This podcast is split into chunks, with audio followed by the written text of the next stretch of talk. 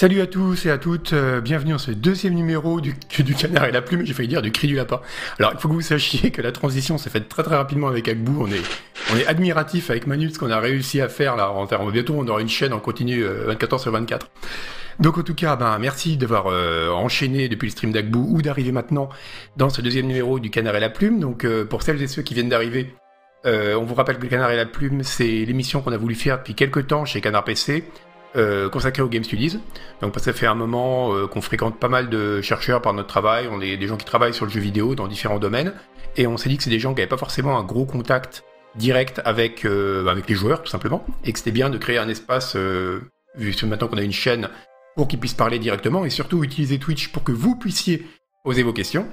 Donc la dernière fois, c'était le 11 avril, on avait reçu Guillaume Béchelier qui travaillait sur le jeu vidéo d'horreur, donc j'avais présenté l'émission avec Hélène Ripley.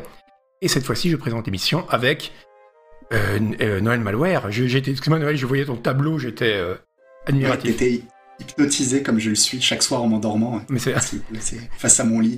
Il te, parle aussi, non? Il, représente quoi? Il représente la, la scène d'assassinat d'un de tes aïeux? Non, mais c'est vrai, c'est en fait. Bon, il a une histoire ce, tableau, mais peut-être que c'est pas ni le lieu ni le, ni le moment pour raconter cette histoire. On fera, une histoire sur ton tableau. Voilà. Et je présente maintenant notre invité du jour qui est Pierre-Yves Urel. Ça va Pierre-Yves tu, tu, nous entends Salut Alors c'est. Ouais, je vous entends bien.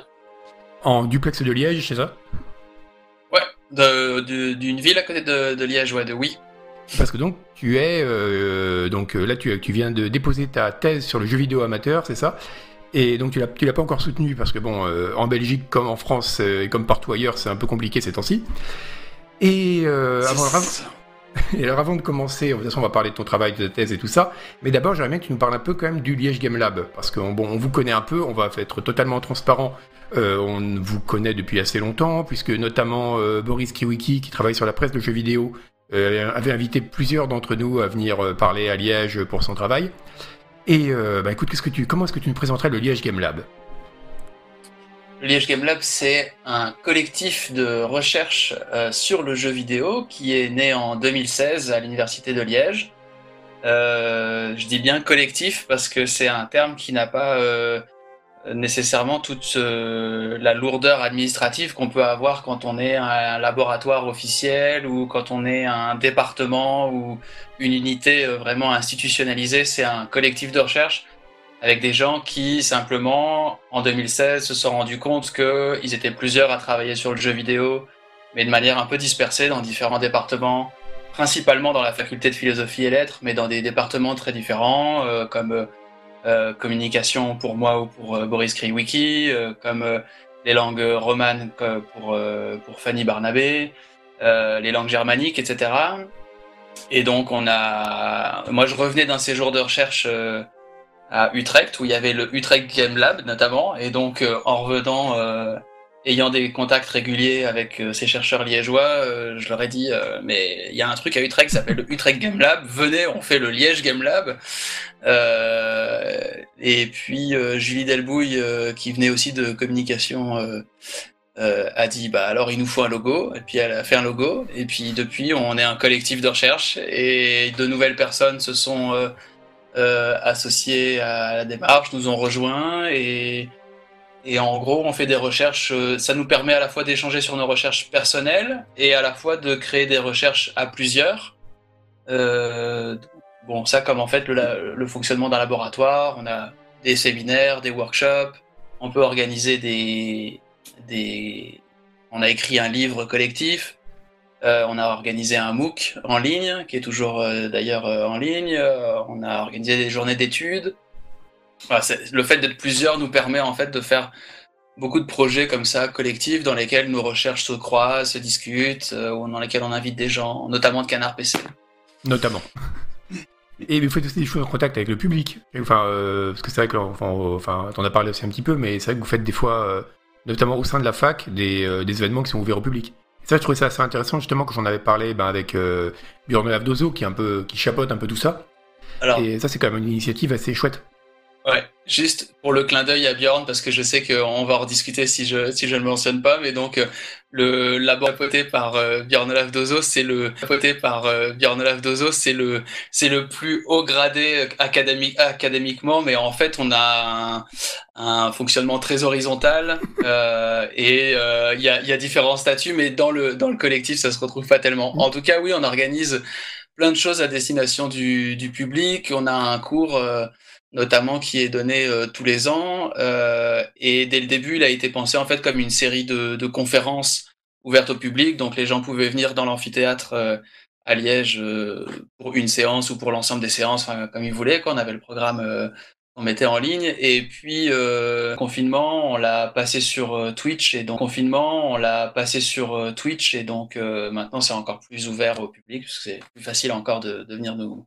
voir. J'ai l'impression, j'ai l'impression que c'est Game Studies, enfin, tout ce qui est autour, ce qui se fait académiquement autour des jeux vidéo, ça se fait beaucoup plus en Belgique qu'en France. C'est une impression ou c'est, ou c'est réel?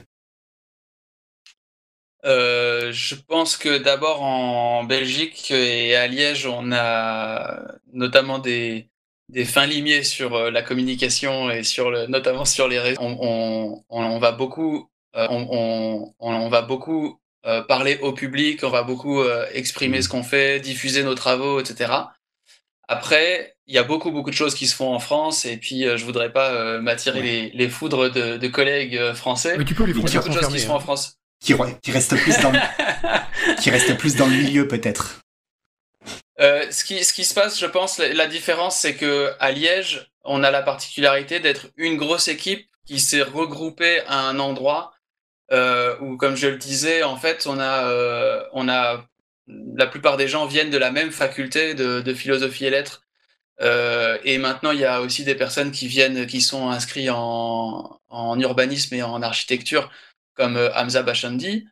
Euh, mais en, en gros, je pense que ça tient beaucoup à ça. C'est le fait qu'à un moment donné, il y a eu, euh, pour une raison euh, un peu de, de hasard, mais aussi de très bonne entente entre les, les personnes en présence, une possibilité d'avoir une émulation et un collectif qui se forme à un seul endroit. Euh, là où peut-être euh, souvent traditionnellement dans les game studies, on est euh, une personne qui travaille sur le jeu vidéo dans le département de communication de la fac de philosophie et lettres de l'université de Liège. Et donc, euh, ça permet pas tellement de, ça permet moins de, de, de faire ça. Maintenant, c'est vraiment en train de changer. Euh, il y a en Suisse euh, l'Unil Game Lab. Il y a le laboratoire de, de Metz qui est en train de, de vraiment aussi beaucoup plus communiquer sur les réseaux. Euh, et puis qui a son, son master. Euh, Il y a euh, voilà toute une série comme ça de, de laboratoires. Et sinon, en France, il y avait un historiquement, il y a, il y a une association qui a vraiment beaucoup d'importance, c'est l'Observatoire des mondes numériques en sciences humaines, l'OMNSH, euh, qui est en fait un espèce de réseau euh, qui permet de, de mettre en collaboration tous les chercheurs en francophonie euh, qui le souhaitent sur les objets numériques et les jeux vidéo. Euh, et, donc, qui a notamment été créé, je pense, euh, euh, dans cette volonté de rassembler des gens qui souvent étaient très disparates, très dispersés. Hmm. Parce que ça me fait rire parce que quand tu dis justement que c'est vrai que Bjorn est simplement le plus gradé mais qu'il ne chapeaute pas, et que là tu parles de la, mise en relation d'individus, ça me fait marrer que, enfin, parce que c'est pour ça que je rigolais tout à l'heure, quand j'avais vu Bjorn, on avait parlé forcément de littérature, et il m'avait dit oui, que la littérature belge c'était beaucoup moins salonard qu'en France, beaucoup moins centralisé avec une tradition jacobine, des relations d'individus, etc. Et C'est très, très belge comme façon de faire, je trouve, d'insister sur l'horizontalité, euh, mais c'est chouette. Alors, juste un, un- un tout petit truc euh, en parlant d'horizontalité, parce que je sens que sinon dans le chat ils vont pas arrêter. Euh, ça, ça a rien à voir, mais parce qu'ils sont tous triggers parce que le tableau derrière moi n'est pas droit? En fait, il est droit, c'est juste c'est ma webcam qui filme pas droit. Mais Voilà. c'est pire, je vais juste le dire. du coup rien n'est droit. Non mais je le dis, je le dis une fois pour toutes, comme ça, voilà, vous pouvez arrêter dans le chat de, de, de, de, de trigger par ça. Je suis désolé, c'était juste le, le moment. Oui, d'ailleurs, il faut préciser, donc euh, vous pouvez poser vos questions à tout moment, et on a Manu, euh, Manu tableau tordu, comme on l'appelle, qui va relayer les, les, les informations au fur et à mesure, hein, si vous avez Voilà. des questions. Ouais. Donc on va peut-être Mais- commencer à parler... Euh, non, tu voulais dire, pardon? Non, non, Ah, D'accord. Donc oui, on va, peut-être commencer du coup à parler de ton travail euh, plus précisément, entre le vif du sujet. Donc tu, tu travailles sur le jeu amateur. Alors, est-ce que... Alors, j'ai pas trouvé le titre de ta thèse exact. Est-ce que tu pourrais me le donner? Alors écoute, euh, je, vais, je vais le lire puisque je l'ai juste. Tu peux me la montrer. L'expérience. Donc c'est euh, l'expérience de création de jeux vidéo en amateur, travailler son goût pour l'incertitude. Ça montre pas bien. J'avais les différents éléments, j'avais pas le titre exact alors. Hmm. Et ben donc du coup, alors euh, comme j'avais commencé comme ça la dernière fois avec Guillaume Béchelet en disant que ce que j'aimais vraiment dans son travail, c'était cette approche vraiment quasiment phénoménologique du jeu d'horreur qui est chouette, qui était original à mon sens. Alors moi, ce que j'ai aimé dans ton travail, il y avait deux, il y a deux choses. Ça va nous servir un petit peu de plan euh, pour cette émission et pour la conversation, je pense. C'était d'abord le fait que tu parles de ce qu'on appelle la théorisation ancrée, c'est-à-dire que tu n'es pas parti d'une hypothèse de travail sur le, sur le jeu indé, ou sur le jeu amateur, pardon, juste aller voir des modeurs, des développeurs, ça, et tu leur as dit, ben, parlez-moi, dites-moi ce que c'est que votre expérience du jeu vidéo amateur, pourquoi vous faites ça, euh, qu'est-ce qui vous plaît là-dedans. Et euh, était parti de là, en fait, pour élaborer un peu une théo pour théoriser un peu tout ça après. Et l'autre élément que j'aime beaucoup, bah, c'est ce dont tu parlais euh, dans le titre de ta thèse, justement, c'est euh, qu'il y a une question de double définition de l'amateur dans le travail. C'est à la fois l'amateur, c'est euh, le bricoleur, celui qui fait en amateur, mais c'est aussi l'amateur au sens de l'amateur de vin, avec la question du goût, justement. Et une des grandes parties de ton travail, c'est de dire comment est-ce que le fait de créer des jeux vidéo en amateur, c'est un moyen de développer son goût pour le jeu vidéo et d'apprendre à apprécier le jeu vidéo, en fait. Hmm. Donc avant de rentrer un petit peu dans tous ces détails, on va peut-être commencer tout simplement par un petit point historique. Euh, l'origine de la création de jeux vidéo amateurs. Alors est-ce que ça a toujours existé? Est-ce que ça s'est coapparu avec le jeu, le jeu commercial, comme on pourrait dire? Comment c'est arrivé? Euh, alors le, jeu vidéo, euh, déjà dater le début du jeu vidéo, c'est sujet à de nombreux euh, débats scientifiques, mais bon, à la suite de Mathieu Triclot, j'ai tendance à, me référer principalement à, l'apparition de Space Wars en, 1962 au MIT de la part des, hackers. qui alors ça je sais pas tu me diras je, te fais un peu les grandes lignes et puis tu me diras ce que tu veux que je développe ce, que, ce que tu veux voilà. pour avoir une, et donc en gros tu as l'apparition T'as l'aspect, euh, t'as la création de Space War en 1992 par les hackers qui sont principalement les hackers intéressés par avoir des usages créatifs de ces grosses machines qui prennent à l'époque euh, la place de d'un étage de, de, bâtiment quoi et qui sont un peu les seuls à se dire tiens au lieu de faire des calculs compliqués et mathématiques avec ça on pourrait avoir des usages créatifs. Donc il y a une il y a déjà un, un, basculement qui est opéré par eux. Euh, mais euh, ceci dit c'est des gens qui vont euh, souvent se destiner à, à rentrer dans l'industrie de l'informatique, etc. Euh, et en fait, de 1962 à 1975, tu as tout ce que on appelle les, jeux vidéo d'université, qui sont beaucoup aussi des jeux en mode texte, euh, qui sont euh, notamment programmés dans des langages qui sont propres aux machines et qui sont très compliqués et qui sont encore euh, très réservé en fait à une élite euh, de personnes qui sont inscrits au premier programme en programmation, sinon en mathématiques. L'accès aux machines est compliqué. Et en fait, en... l'accès aux machines est, très compliqué. Et d'ailleurs, il faut lire le bouquin de Lévy sur les hackers par rapport à ça. Il y a vraiment beaucoup d'anecdotes qui sont très drôles, un peu sur la, toute la légende des hackers qui rusent pour avoir accès à des machines euh, qui sont en fait euh, où on compte euh, en, en, milliers de dollars le, le temps d'utilisation. En fait, elles sont tellement chères qu'on doit compter les accès à l'heure, on doit les payer, etc. Et donc, en fait, les, les hackers, eux, arrivent à, avoir accès aux machines la nuit, les week-ends, en fait, en dehors de, des usages qu'on dit sérieux et utiles, quoi. et donc, ils arrivent à, ils ont plein de manips pour réussir à euh, se mettre bien avec le gars qui garde les clés, quoi, mm. en gros, pour le dire euh, comme ça. Euh, et puis ensuite, il y a deux basculements qui vont arriver à partir des. Donc dans les années 60, tu as l'apparition du BASIC, qui est le premier langage de programmation qui est créé à destination des, beginners, puisque BASIC, dans, BASIC, le, B c'est pour beginners, et qui est en fait créé, lui, pour le coup, au Dartmouth College, euh, à la base pour euh, à destination des étudiants qui ne sont pas en programmation en informatique, en mathématiques, etc. Plutôt des plutôt à destination des, des étudiants en art euh, et qui créent un langage de programmation en se disant il va falloir populariser un peu la pratique de la programmation, il faut qu'on la démocratise. Euh, donc on va faire un langage qui peut s'apprendre sur une demi-journée. Euh, et donc, euh, il, crée ce, ce, basique là qui va qui va permettre déjà à beaucoup plus de monde d'avoir d'apprendre la programmation des en tout cas des bases. Quoi. Euh, et puis alors à, partir de donc désolé je vais parler en, belge mais donc euh, mm.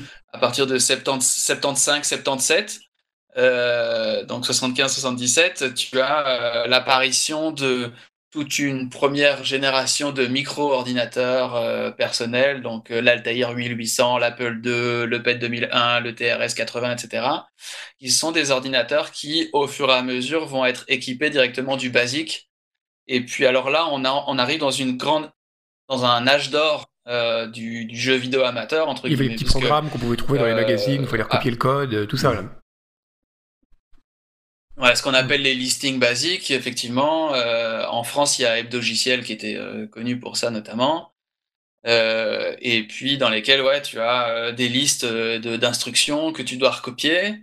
Euh, du coup, c'est un. Ce qui m'intéresse moi dans cette époque-là, c'est notamment le fait que les les joueurs euh, sont presque autant des programmeurs. En tout cas, ils sont obligés de recopier le code et en recopiant le code, ils ont accès, ils ont un, ils ont accès à, à cette matérialité-là du jeu vidéo qu'on a qu'on a plus tellement maintenant. Mais, mais ta, ta, recherche prend en compte euh, aussi cette époque-là? Parce que moi. Moi, je, je, me suis intéressé plus à des personnes qui pratiquent depuis les années 2000 euh, mais sur le plan historique, euh, cette époque-là m'intéresse, même si j'ai certains de mes informateurs qui euh, qui ont commencé en faisant du basique hmm. notamment. Mais ce qui est intéressant, c'est que justement, quand tu parles de cette, pour essayer de lier un petit peu avec l'époque actuelle, c'est vrai qu'il y a une, la volonté du basique, c'était justement de baisser le niveau d'entrée technique, on pourrait dire, pour rendre accessible à un plus grand nombre. Et c'est quelque part la même intention qu'on trouve aujourd'hui, aussi bien dans le modding quelque part et les jeux qui sont pensés pour le modding, que dans les éditeurs grand public type euh, Construct ou RPG Maker. L'idée, c'est de dire, vous n'avez pas besoin de maîtriser l'assembleur ou le C++ pour faire un jeu. On va vous donner mm. des outils qui vont, rendre la, qui vont rendre la création accessible à un plus grand nombre de personnes.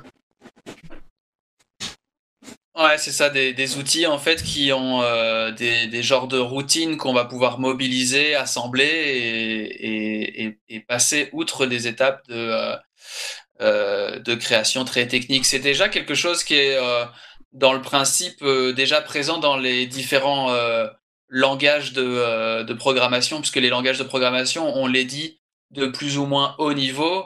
un langage de bas niveau, il est vraiment très proche du hardware jusqu'au binaire, quoi, qui, qui, va vraiment programmer en 0, 1 pour les impulsions techniques. Et puis, plus on va augmenter dans les langages de, de haut niveau, plus on va avoir accès à des routines qui vont nous permettre de pas avoir à tout programmer, de pas avoir à gérer la mémoire, euh, système, ce genre de choses. Et en fait, euh, c'est un peu l'étape au-dessus qui arrive effectivement à partir des années 80. C'est le développement de toute une série de, de logiciels. Euh, bon, le modding, c'est plutôt dans les années 90, etc. Et donc, tu as les éditeurs de niveau qui apparaissent aussi. Il y a un jeu qui donne un exemple de 83, euh, on va, va peut-être voir des images, c'est Pinball Construction 7.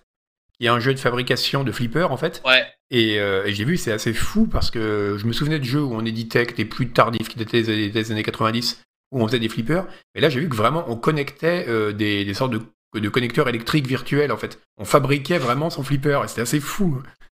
On faisait pas que poser les. Il est, il est complètement fou cet objet parce que il est, il est incroyablement moderne, quoi. Je trouve que euh, tu as même aussi euh, quelque chose d'assez, euh, en tout cas dans le visuel, tu, tu, tu, tu, retrouves quelque chose de, de Mario hmm. Maker-esque presque. C'est-à-dire tu dois vraiment aussi placer tes, tes barres à l'écran, etc. Et pour 1983, c'est, c'est incroyable. Je trouve ça assez fou, ouais cet objet-là. Mais ça, ça c'est presque plus un jeu qu'un outil de création de jeu. Enfin, c'est les deux à la fois, quoi. Alors là, euh, c'est, on, arrive en plein dans euh, une des questions euh, justement un peu centrales de, de, la thèse, c'est-à-dire que en gros, tu as tu as beaucoup d'outils ou beaucoup en fait de manières de s'approprier les outils qui peuvent être autant du, du jeu que de la création. Et euh, j'essaye de pas choisir hmm. entre les deux. J'essaye de voir euh, euh, quand est-ce que du jeu peut être de la création et inversement en fait. ça, ça se fait à quelle époque à peu près ce, basculement d'outils qui deviennent tellement simples qu'on peut, qu'ils en deviennent presque des jeux en eux-mêmes?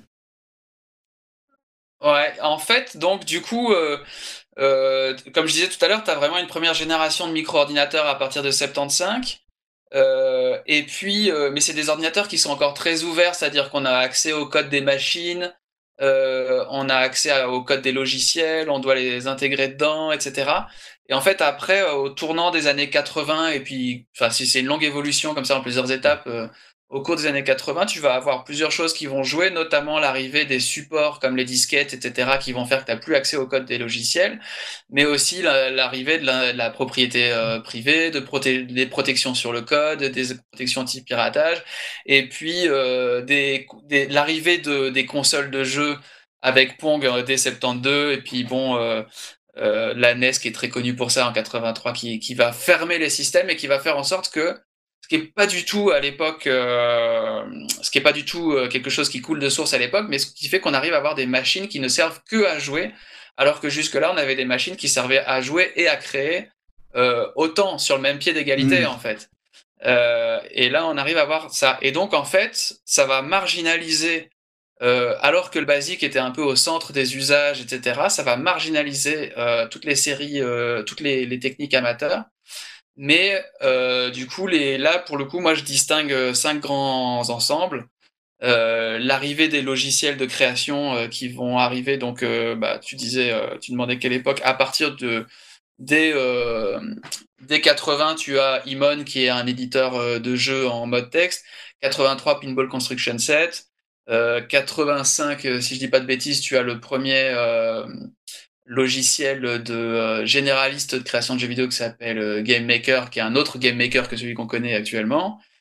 Euh, et puis voilà, dans les cinq ensembles, tu vas voir les éditeurs de niveau, les logiciels, euh, tu vas voir après le modding qui va arriver dans les années 90. Tu as, as aussi le ROM hacking, euh, là qui consiste à modifier des jeux qui ont été émulés sur mmh. ordinateur.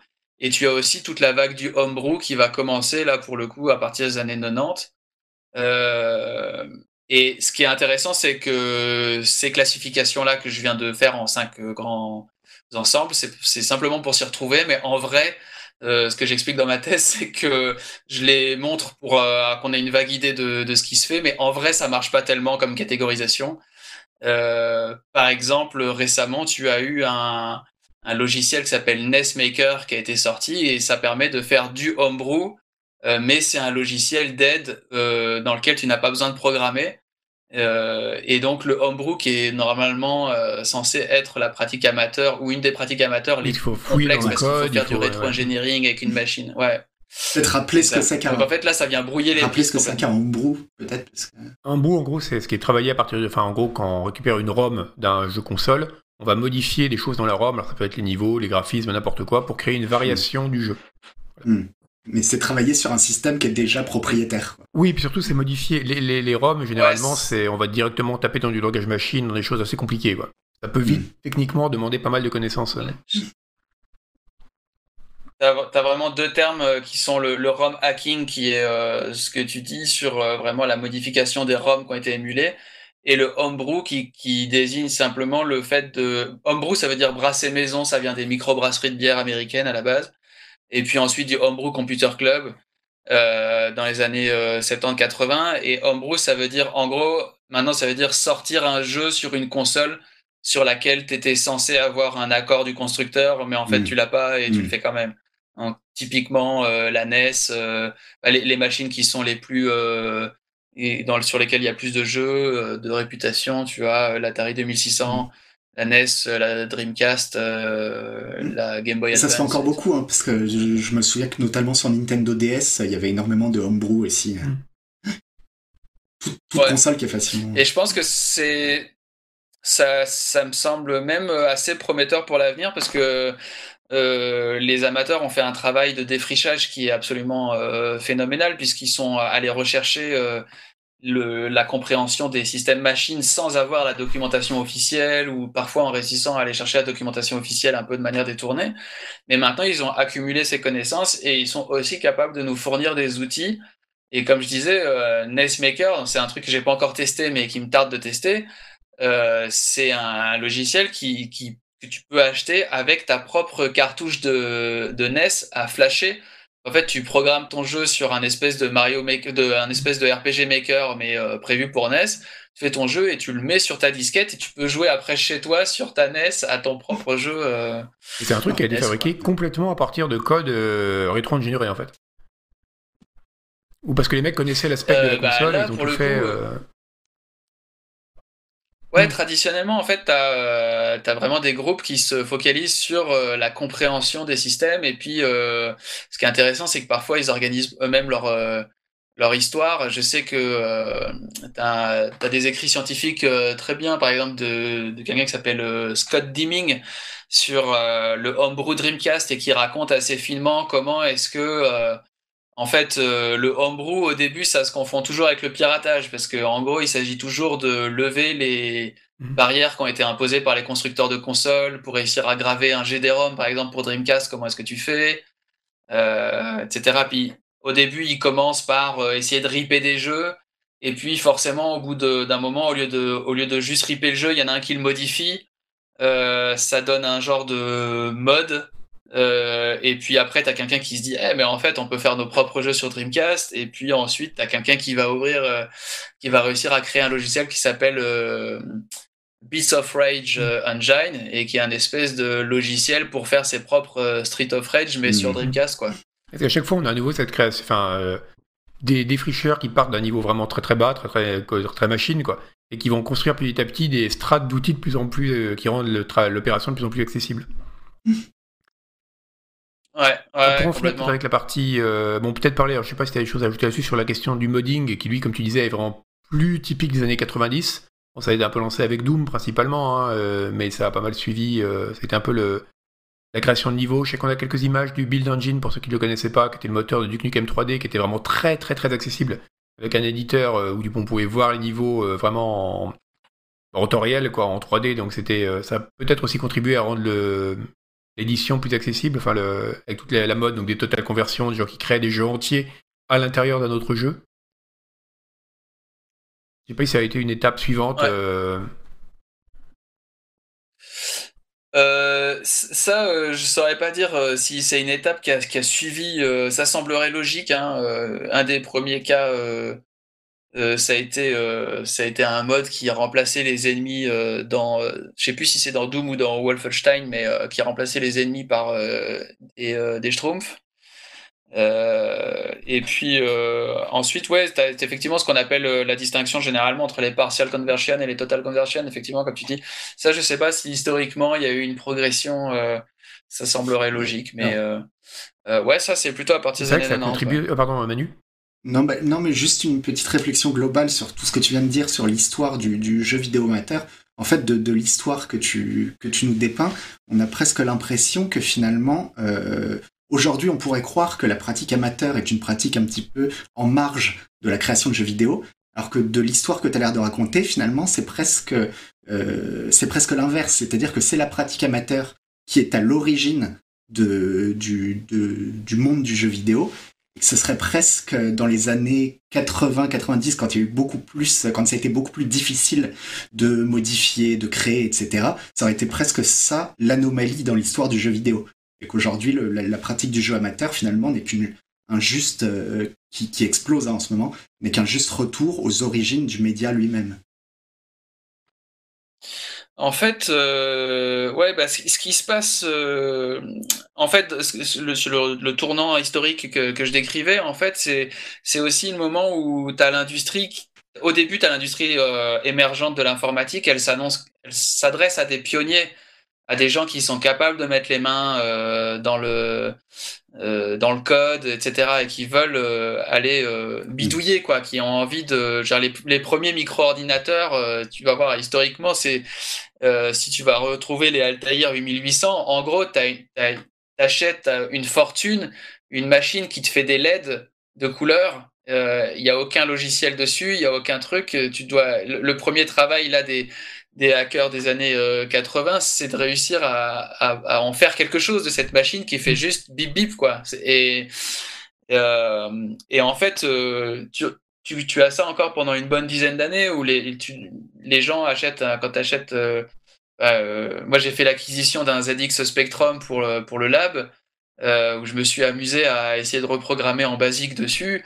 Et c'est fou le, décalage. Enfin, moi, j'ai pas du tout connu cette génération de micro-ordinateurs là, et c'est complètement fou le, décalage que tu prends dans la tronche quand tu te, tu te mets face à une machine comme ça, qui n'a évidemment pas de souris, euh, pas de pointeur euh, à hmm. l'écran et, euh, et, sur lequel tu, tu affiches, tu, tu, quand tu allumes ta machine, tu as juste un curseur qui, qui hmm. clignote et qui attend que tu mettes du code dedans pour faire quelque hmm. chose en fait. et voilà, et simplement le, tournant qui se fait, c'est à un moment donné, l'industrie commence à, acquérir de l'expérience, à accumuler de l'expérience et à se dire euh, le marché, le vrai marché, il n'est pas là. Euh, le marché, il est dans Monsieur et Madame tout le monde a besoin de euh, d'utiliser sa machine. Il n'a pas besoin de coder, il a besoin que il allume sa machine, qui est des logiciels qu'on appelle conviviaux à ce moment-là. donc on dirait intuitif. et l'arrivée de, de, toutes les disciplines un peu euh, qui vont euh, penser depuis l'utilisateur, etc., pour que l'apprentissage soit intuitif, et surtout qu'on n'ait plus à, programmer. Euh, donc ouais, tu as, vraiment un énorme virage là qui se fait à ce moment-là. Après, oui, ce qui, ce qui, est fou, c'est que en fait, j'ai essayé de voir aussi si historiquement j'arrivais à retrouver une période un peu blanche où finalement on arriverait à, à se dire que euh, sur une machine ou sur euh, une période, on arriverait à voir qu'il n'y a, pas eu de pratique d'amateur. Et en fait, on n'en trouve pas. Enfin, moi, j'en trouve pas. C'est-à-dire que dès que je cherche, euh, par exemple, le homebrew, on, dit que c'est aussi parce que c'est, en gros, les, consoles sont fermées. Mais en fait, tu vas avoir le Net Yarosi, par exemple, qui est un kit de développement officiel de la part de Sony, mais à destination d'amateurs. Euh, tu as euh, pareil sur euh, la Wonder Swan avec la Wonder Witch. et tu aussi tu peux retrouver certaines anomalies même pour le jeu vidéo d'arcade où on te commercialisait des genres de modes pour modifier ton, ton, hmm. jeu que tu as dans ta salle d'arcade. et donc en fait, à la fois elle est très marginale dans les discours euh, cette pratique du jeu vidéo amateur, enfin ces pratiques qui sont très euh, foisonnantes, différentes, euh, et elles sont très marginales aussi parce que en fait, il n'y a pas genre le site du jeu vidéo, le, site du jeu vidéo amateur avec toutes hmm. les pratiques qui sont reprises hmm. ensemble. Il y a mille c'est des galaxies, c'est des galaxies séparées les unes des autres parfois. Ouais, et des fois, tu tombes sur des forums avec 20 euh, personnes qui, qui, font des jeux ensemble mmh. depuis 10 mmh. ans, quoi. Euh, mais donc, parce que aussi, c'est des, comme c'est très technique, il y a besoin d'un apprentissage très pointu parfois, et donc c'est aussi pour ça que c'est très mmh. séparé, quoi. Mais en fait, les chiffres sont assez étonnants quand tu vas voir les, les chiffres de les nombres de téléchargements de logiciels comme Construct, euh, on est à plusieurs centaines de milliers. Donc, euh, euh, le nombre de jeux qui ont été réalisés avec RPG Maker, mm. c'est pareil. On, va, on va revenir sur RPG Maker parce qu'il y, a, des, choses absolument dingues dessus, enfin sur toutes ces plateformes-là. Mais j'aimerais bien qu'on avance un petit peu parce qu'on a un conducteur à mm. tenir et on a énormément de choses à faire en deux heures. Donc, et ah non, mais je vous en prie. Donc ouais, pour la justement pour en venir au créateur de jeux amateurs, toi tu bon, alors juste un dernier point, c'est vrai que j'y pensais quand tu parlais de l'histoire, tu sais que c'est vrai que les consoles sont arrivées un peu comme des machines de consommation. Et euh, je me disais, c'est marrant, c'est un peu ce qui est arrivé aussi avec les smartphones et les tablettes, par exemple, qui sont devenus des machines vraiment de consommation par rapport aux ordinateurs, où il y avait aussi, euh, où la cré... où en gros, il y avait quand même une dimension encore de création du logiciel qui était possible à l'intérieur. En tout cas, qui était, il y avait euh, co-création et enfin, on pouvait à la fois créer et consommer sur ces machines, ce qui est moins évident. Sur, mais pourtant, il y a quand même des gens encore aujourd'hui qui justement vont euh, euh, bah, remettre à zéro leur Android pour faire des quelque part aussi du homebrew. Donc c'est aussi, on retrouve toujours ces pratiques-là. Et donc pour revenir aux créateurs amateurs, toi, tu as dit que tu t'étais surtout intéressé auprès donc de tes informateurs sur des gens qui travaillent depuis les années 2000 en gros, sur, enfin qui font des jeux depuis les années 2000. Et alors, tout simplement, tout bêtement, euh, quel est le profil du créateur de jeux amateur Comment est-ce qu'il se définit, par exemple? Est-ce qu'il se voit comme un développeur de jeux? Est-ce qu'il se voit comme un bricoleur, comme un hobbyiste? Euh, Comment est-ce qu'il se pense?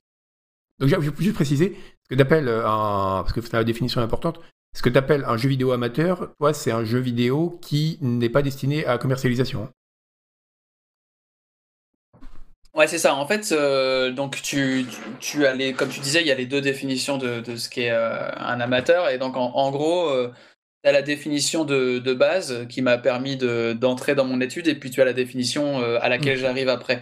La définition de base, c'est s'intéresser aux gens qui créent des jeux vidéo, qui ne sont à, des gens qui créent des jeux vidéo et qui ne vivent pas de leur expérience, de leur, de leur pratique mais ça ne veut pas dire qu'il ne s'y destine pas nécessairement. Euh, en fait, euh, tu vas avoir, euh, comme dans beaucoup de pratiques amateurs, tu vas avoir deux grandes motivations possibles, qui sont le fait de, de gagner de l'argent, de vendre son de passer jeu, pro, etc. Et de passer pro. et le, mais celle-là, c'est celle que à laquelle je m'attendais le plus et finalement c'est celle qui, est le moins représentée sur mon terrain. Et la deuxième motivation, ça va être simplement bah, euh, se faire plaisir euh, et faire euh, des jeux vidéo comme certains font de la guitare le dimanche ou écrivent des fanfictions ou des, choses de ce genre-là. Et c'est marrant, c'est que tu dis que c'est des gens qui sont pas, qui ont, pour beaucoup d'entre eux apparemment, ils n'ont pas commencé par exemple à faire du développement amateur quand ils sont tombés sur des outils qui permettaient de le faire, comme les gens de ma génération qui sont très très vieux, nous, on a, découvert le basique, en fait. Ça nous a donné envie d'écrire des lignes de code. Mais, euh, mais c'est vrai que c'est des gens qui, par exemple, tu dis, certains faisaient déjà des jeux vidéo euh, avec leurs jouets ou en papier, avant même de savoir qu'ils avaient la possibilité technique d'en faire des vrais, on va dire. Ouais, ça, c'est vraiment quelque chose que j'ai trouvé fou dans mes entretiens, qui m'a vraiment beaucoup étonné dans, mes premiers entretiens et qui était, à, mon sens, très euh, révélateur. Euh, c'est que effectivement donc ma, première question en entretien c'est toujours un peu la même c'est-à-dire comment est-ce que tu en es venu à créer des jeux vidéo? Euh, et il se trouve que euh, j'ai eu beaucoup de réponses du style bah voilà en gros à la base j'adorais les jeux vidéo et j'adorais jouer j'ai passé tout mon temps à jouer etc et il m'explique naturellement que naturellement ils avaient tellement ils aimaient tellement les jeux vidéo qu'ils ont eu envie d'en créer mais à ce moment-là ils ont euh, peut-être, euh, enfin selon les fois, entre 10 euh, et 13 ans. Et certains vont du coup créer des jeux vidéo euh, sur. On va peut-être regarder juste pour, pour chat un jeu en papier qui est Runcy. Si tu peux nous montrer Runcy qui est complètement dingue. Un exemple de jeu réalisé justement littéralement avec du papier. Alors, ce qui est très marrant, c'est que là, c'est j'imagine que c'est l'illustre que, je t'avais envoyé. Et euh, en fait, ce qui est très marrant pour moi, c'est que euh, c'est devenu quelque chose d'assez euh, connu sur YouTube. C'est-à-dire, quand tu marques Paper Games ou Paper Prototypes, tu as des jeux comme ça qui sont faits sur papier. et qui en fait sont devenus maintenant, c'est même devenu une bonne pratique pour style les start-upers avant même euh, d'essayer de, prototyper ton mm. jeu et de dépenser déjà quelques, quelques dizaines d'heures dans de la programmation, bah, c'est essaye de le faire sur papier et essaye de voir si ça mm. marche. Quoi. Euh, ce qui n'est pas du tout l'esprit euh, des gars que j'interroge qui ont à ce moment-là 10 ans et qui m'expliquent faire un Mario qui est accroché à une petite tige et à le faire défiler dans un écran avec un, panorama qu'il a dessiné et qu'il essaye de, faire passer, ou d'autres qui me disent jouer avec des Lego mais en imaginant que c'est des jeux vidéo. Oui, c'est une démarche qui est plus celle, enfin on en parlera après euh, parce que c'est un peu dans ton sujet aussi, mais de celle du gamin qui va vouloir refaire le dessin animé qu'il a vu, enfin il recrée un univers qui lui a plu quoi. Hmm. Une démarche de prototypage à proprement ouais, parler. Ça. Non, non, carrément pas. Il y a vraiment cette euh, simplement, euh, en fait, c'est c'est vraiment l'étape entre euh, la réception et la création, quoi. Tu, tu vas, c'est vraiment, je jouais aux jeux vidéo. Après, j'en ai fait sur papier. Et puis un jour, je suis tombé sur un outil et je me suis dit, ah mais trop bien, on peut faire des RPG, mais on peut faire des RPG avec un truc qui s'appelle RPG Maker. Bah, je vais faire ça. Mm. Et puis, ça a été un peu la continuité, quoi. Il y en a un qui me dit, bah voilà, ça a remplacé les Lego finalement. Oui, alors, pardon Manu, vas-y.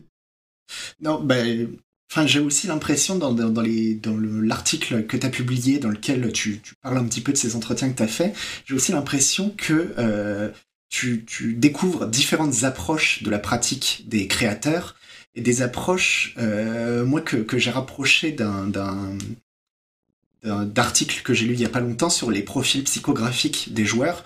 Je sais pas si tu vois ce que c'est, mais les, enfin, les profils psychographiques, c'est quelque chose qui est utilisé dans le marketing. Euh, mais Wizard of the Coast, qui édite Magic, dans les années 90, avait un laboratoire de recherche et développement qui a fait des études pour essayer de mieux comprendre qui étaient leurs joueurs. Et ils ont, ils ont catégorisé trois types de joueurs. Euh, alors sans rentrer trop dans le détail, mais en gros, il y a le joueur qui est intéressé par l'univers et qui joue à quelque chose pour euh, pour être dans l'univers. Il y a le joueur qui va être créatif à travers sa, sa pratique du jeu vidéo et qui donc va chercher euh, euh, dans les règles la manière dont il peut être créatif. Et puis après, il y a le joueur, le vrai joueur entre guillemets euh, gamer qui veut lui être bon dans le jeu. Et j'ai eu l'impression que dans les, les créateurs de jeux vidéo amateurs que tu rencontrais, on pouvait aussi d'une certaine manière faire cette sorte de différence entre ouais, des pratiques très très différentes, notamment des outils. Par exemple, des gens qui vont s'approprier l'outil pour essayer de faire absolument par exemple un RPG médiéval fantastique exactement dans les canons comme ils l'ont dans la tête, ou d'autres, par exemple, qui vont prendre RPG Maker, mais qui vont essayer à tout prix d'en faire quelque chose qui soit complètement différent de ce qu'on est censé faire avec RPG Maker. Et je me demandais, ouais, voilà, si t'avais, si, si, si toi, c'était un, élément de ton, de, ta recherche aussi, comme ça, de, d'essayer de, déceler des, profils types de, de, créateurs qui, bien entendu, se mélangent. Hein. Personne n'est, 100% l'un, 100% l'autre.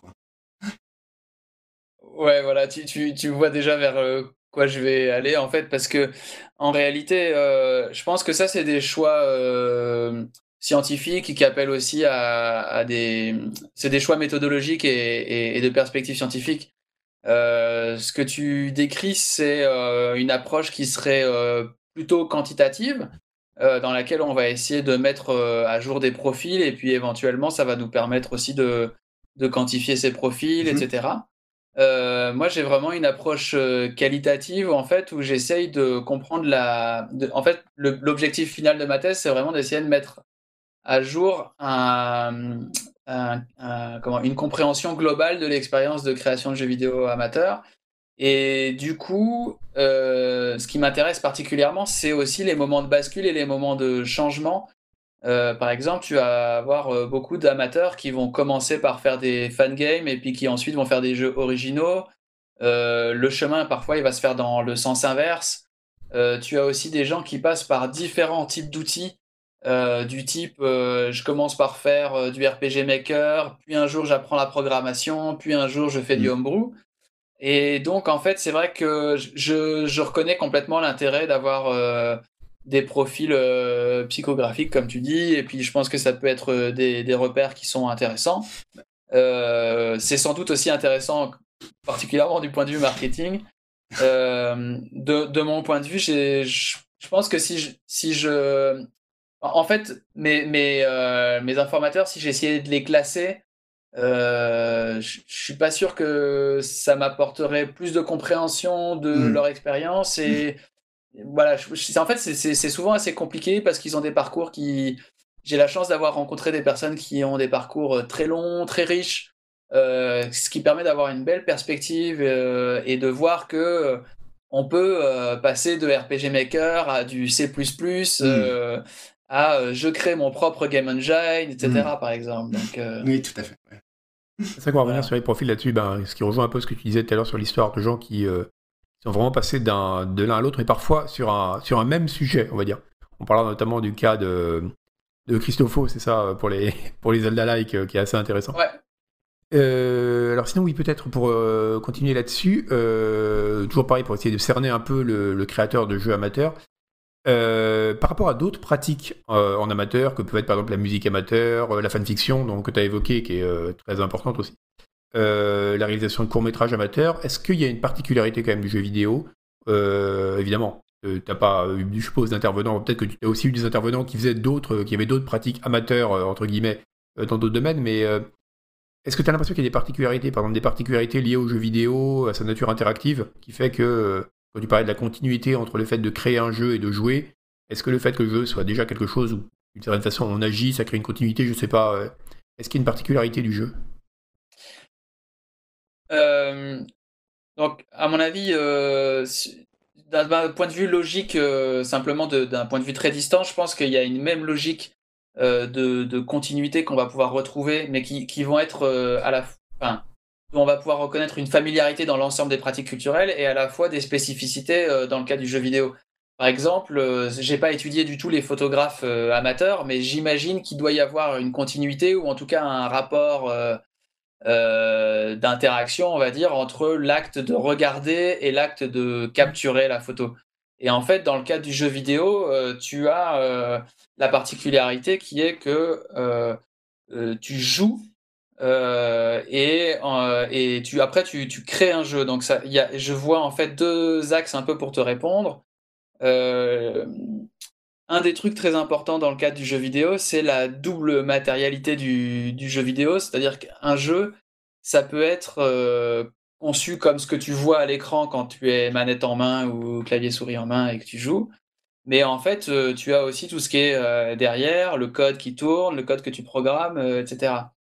Et là, dans l'expérience des amateurs, ce qui va être intéressant, c'est notamment de réussir à, à, faire le lien entre les deux, à comprendre précisément J'en arrive peut-être un peu avant. Euh, on va parler on du peut déjà commencer à introduire un peu l'idée parce qu'il y a beaucoup de choses à en dire. Après, mais euh, l'idée que, que, je développe, c'est notamment le fait que quand tu crées un jeu, euh, tu continues de.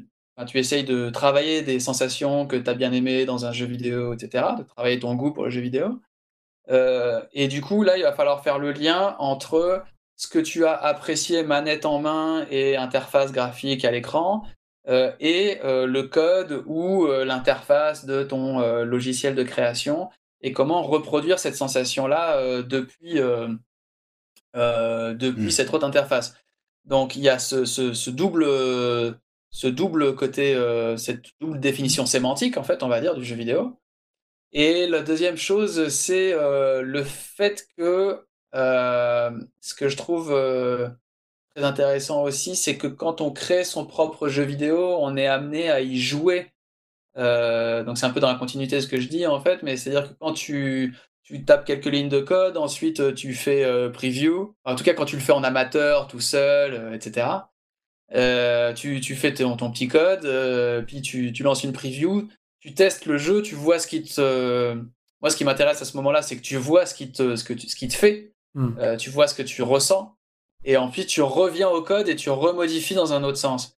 Et donc euh, ce côté-là, euh, voilà, il y a ce côté-là. Et ce qu'on pourrait encore rajouter, c'est que euh, souvent les amateurs dans les entretiens, bah on, le disait d'ailleurs en début d'émission, mais avec Pinball Construction Set, où on disait ah bah c'est presque déjà un jeu en mmh. fait plutôt ça. bah en fait tu vas avoir des gens qui vont me parler de RPG Maker en me disant RPG Maker c'est un jeu pour créer des RPG. Euh, dans leur ressenti, hein, je veux dire. Euh, et t'en as d'autres qui vont me parler Unity, c'est un mm. joujou.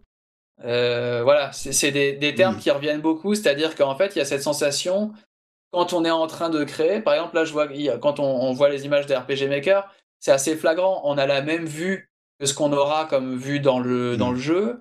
on dispose des éléments, etc. et, oui, ça, on va en parler par rapport au goût après, mais c'est vrai qu'il y a ce côté quand même où déjà on réjouit du jeu auquel on va jouer en le faisant quoi. Mais du coup, ça permet, ça permet même à, certains créateurs, c'est ce que j'ai cru comprendre dans, ce que tu écrivais, euh, de, de, de même se créer des, des buts du jeu. C'est-à-dire quand ils créent, ils créent le jeu et ils ont un but du jeu qui est de finir la création du jeu. Enfin, ils, ils abordent tout le processus euh, d'un point de vue ludique. Ouais,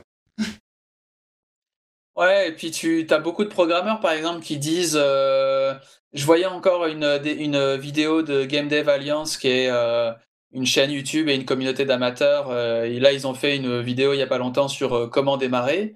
et puis le, le, gars à l'écran a expliqué en disant si vous aimez bien résoudre des, des, défis logiques dans des jeux vidéo, bah, programmer un jeu vidéo, ça va vous paraître comme étant presque mm-hmm. un jeu.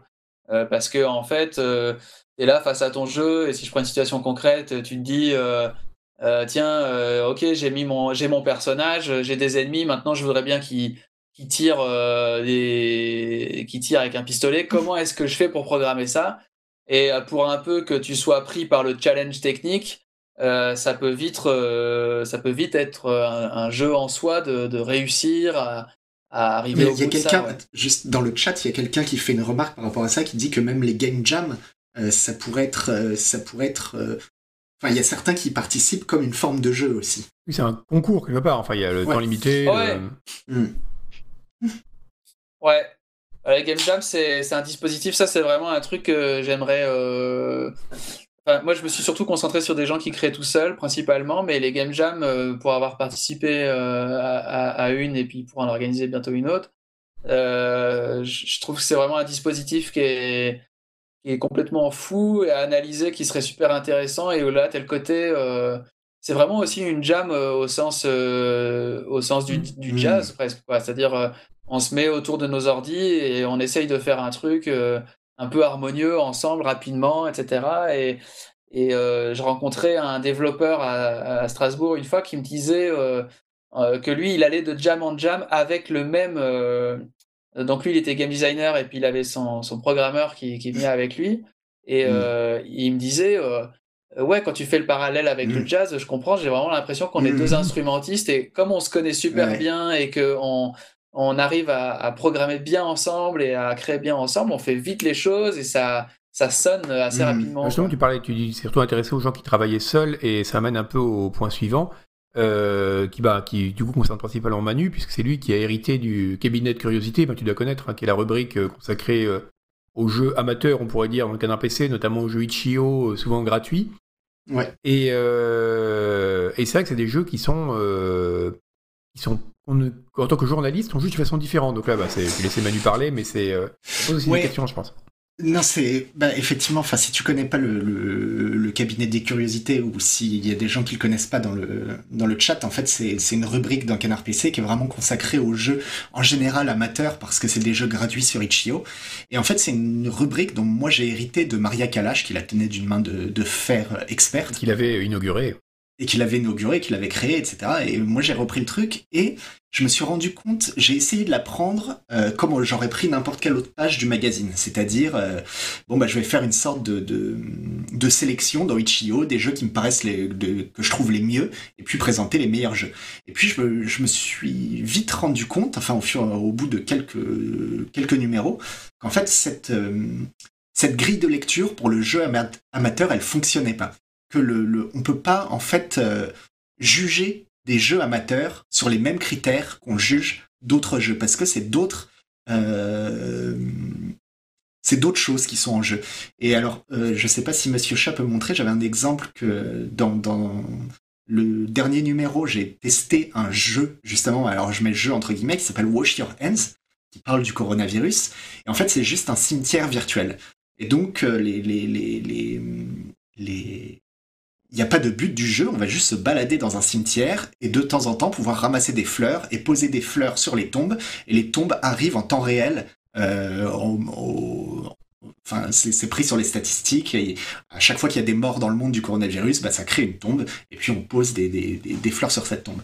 Et donc, ouais, je me suis aperçu qu'il y avait vraiment une, euh, une esthétique qui n'est vraiment pas la même entre le jeu amateur et le jeu euh, traditionnel, enfin le jeu traditionnel, le jeu professionnel, on va dire, et euh, et que cette euh, cette différence, elle faisait, elle se faisait peut-être aussi surtout parce que le joueur amateur, avant de faire un jeu pour les autres, comme ferait un studio qui, doit vendre son jeu, il fait un jeu avant tout pour lui-même. Il fait un jeu pour que ça lui plaise à lui, et donc le récepteur de ce jeu, il va plutôt essayer de trouver s'il a des points de contact avec ce créateur, c'est-à-dire est-ce que lui aussi se reconnaît dans quelque chose, ou est-ce qu'il voit des choses dans le jeu, mais pas nécessairement. Et en fait, oui, c'est pas, on va plus pouvoir juger entre qu'est-ce qu'il a essayé de faire, est-ce que ça fonctionne, est-ce que ça fonctionne pas, quoi. Je sais pas si toi, cet aspect, en tout cas, de, euh, du créateur, qui, qui est avant tout son propre, son propre spectateur de lui-même, est-ce que tu le, tu, tu le ressens dans tes entretiens? Et peut-être pour ajouter juste un truc, euh, l'expérience que j'ai eue, moi, alors pas dans le cabinet, mais en tant que journaliste, en plus j'ai vu, il y a, il y a, il y a Boris qui est dans le, dans le chat qui dit qu'il prend des notes pour sa thèse, alors attention. et et euh, que oui, c'est moi j'ai à une époque j'ai fait pas mal de jeux d'horreur euh, bizarroïdes et Maria Kalash avait fait un dossier sur les jeux RPG Maker étranges aussi. Euh, et c'est vrai que c'est des jeux où on- quand on y jouait, qui étaient souvent créés par une personne seule, euh, où on sentait qu'il y avait énormément d'elle-même qui étaient là et que c'était presque des jeux des fois qui avaient une dimension thérapeutique. Et c'est vrai que c'était extrêmement étrange, et l'impression qu'on avait, c'est le mot qui nous est venu tous les deux avec Maria Kalash à l'époque, c'était qu'on avait l'impression de se trouver devant de l'art brut, en fait. Alors, c'est pas de Mhm. l'art brut au sens strict, parce qu'il y a quand même. des gens- C'était des gens qui avaient une connaissance préalable du jeu vidéo avant de s'y mettre, mais tout de même, il y avait cet aspect-là. Ouais, alors euh, donc, sur tout ce qui a été dit sur euh, le joueur comme étant son, son premier euh, récepteur, euh, le premier récepteur du jeu et puis le premier destinataire Ouais, en fait quelque ça, part du jeu.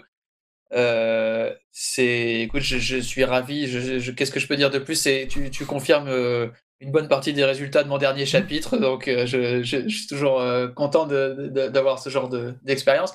En fait, euh, oui. Alors d'abord. euh, comme je le disais, les, amateurs peuvent euh, avoir ou non l'ambition de devenir professionnels. Euh, et d'ailleurs, ça change euh, beaucoup.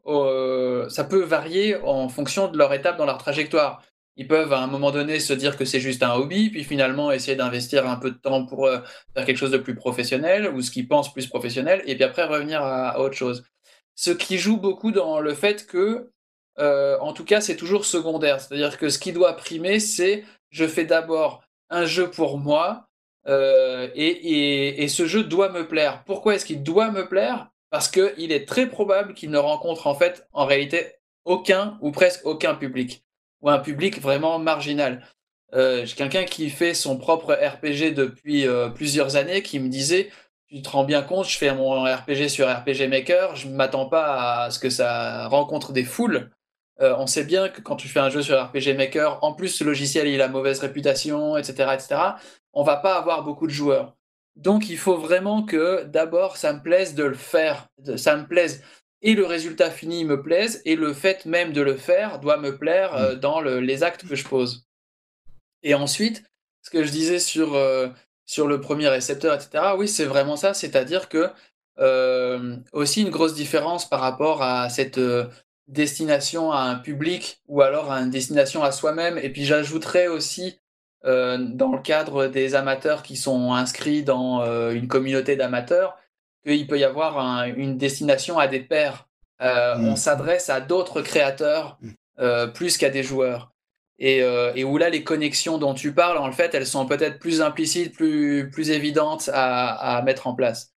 Euh, où est-ce que j'allais avec ça? Oui, c'est que les, professionnels, les amateurs, pour le coup, euh, vont très très très rarement euh, commencer par écrire un game design document et à lister tout ce qu'il faudra que leur jeu comporte, vérifier ça et ensuite réaliser. C'est-à-dire vraiment ce qu'un studio professionnel fait traditionnellement, c'est-à-dire séparer la conception de la réalisation. En fait, il va plutôt généralement improviser. Euh, c'est-à-dire qu'il va ouvrir RPG Maker, il va taper des trucs dedans, et puis au fur et à mesure, il va soit continuer à faire d'autres choses, euh, à chaque fois en testant sa- sa- son truc. C'est ça qui est intéressant, c'est que il crée un petit peu quelques minutes, il joue, il voit le test, et après, il, il décide à ce moment-là, est-ce que ça m'a satisfait ou est-ce que je remodifie? Euh, Et ça peut être, est-ce que je continue la map un peu plus loin, et puis le lendemain, je vais refaire le début de la map, ah mais ça me plaît plus, je rechange. Et donc, en fait, cette, euh, cette espèce de de- d'organisation en fait par euh, de priorité à l'improvisation euh, c'est ça qui fait aussi que il y a, y a pas de pression Euh, on est là pour pour se faire plaisir d'abord à soi-même et puis à essayer par contre il y a un système de comme s'ils raffinaient leur création au fur et à Mm. mesure ils vont publier euh, 15 000 versions de leur jeu avec euh, à chaque fois des nouvelles variantes euh, et des nouvelles améliorations Ce qui n'empêche pas, ce qui, ce n'empêche pas, par contre, euh, tu, tu cites au moins un cas euh, dans, dans les gens que tu as interviewés, de temps en temps, de rencontrer un succès dingue. Ça arrive aussi. Euh, ouais L'Inde, ouais. Ouais, ouais.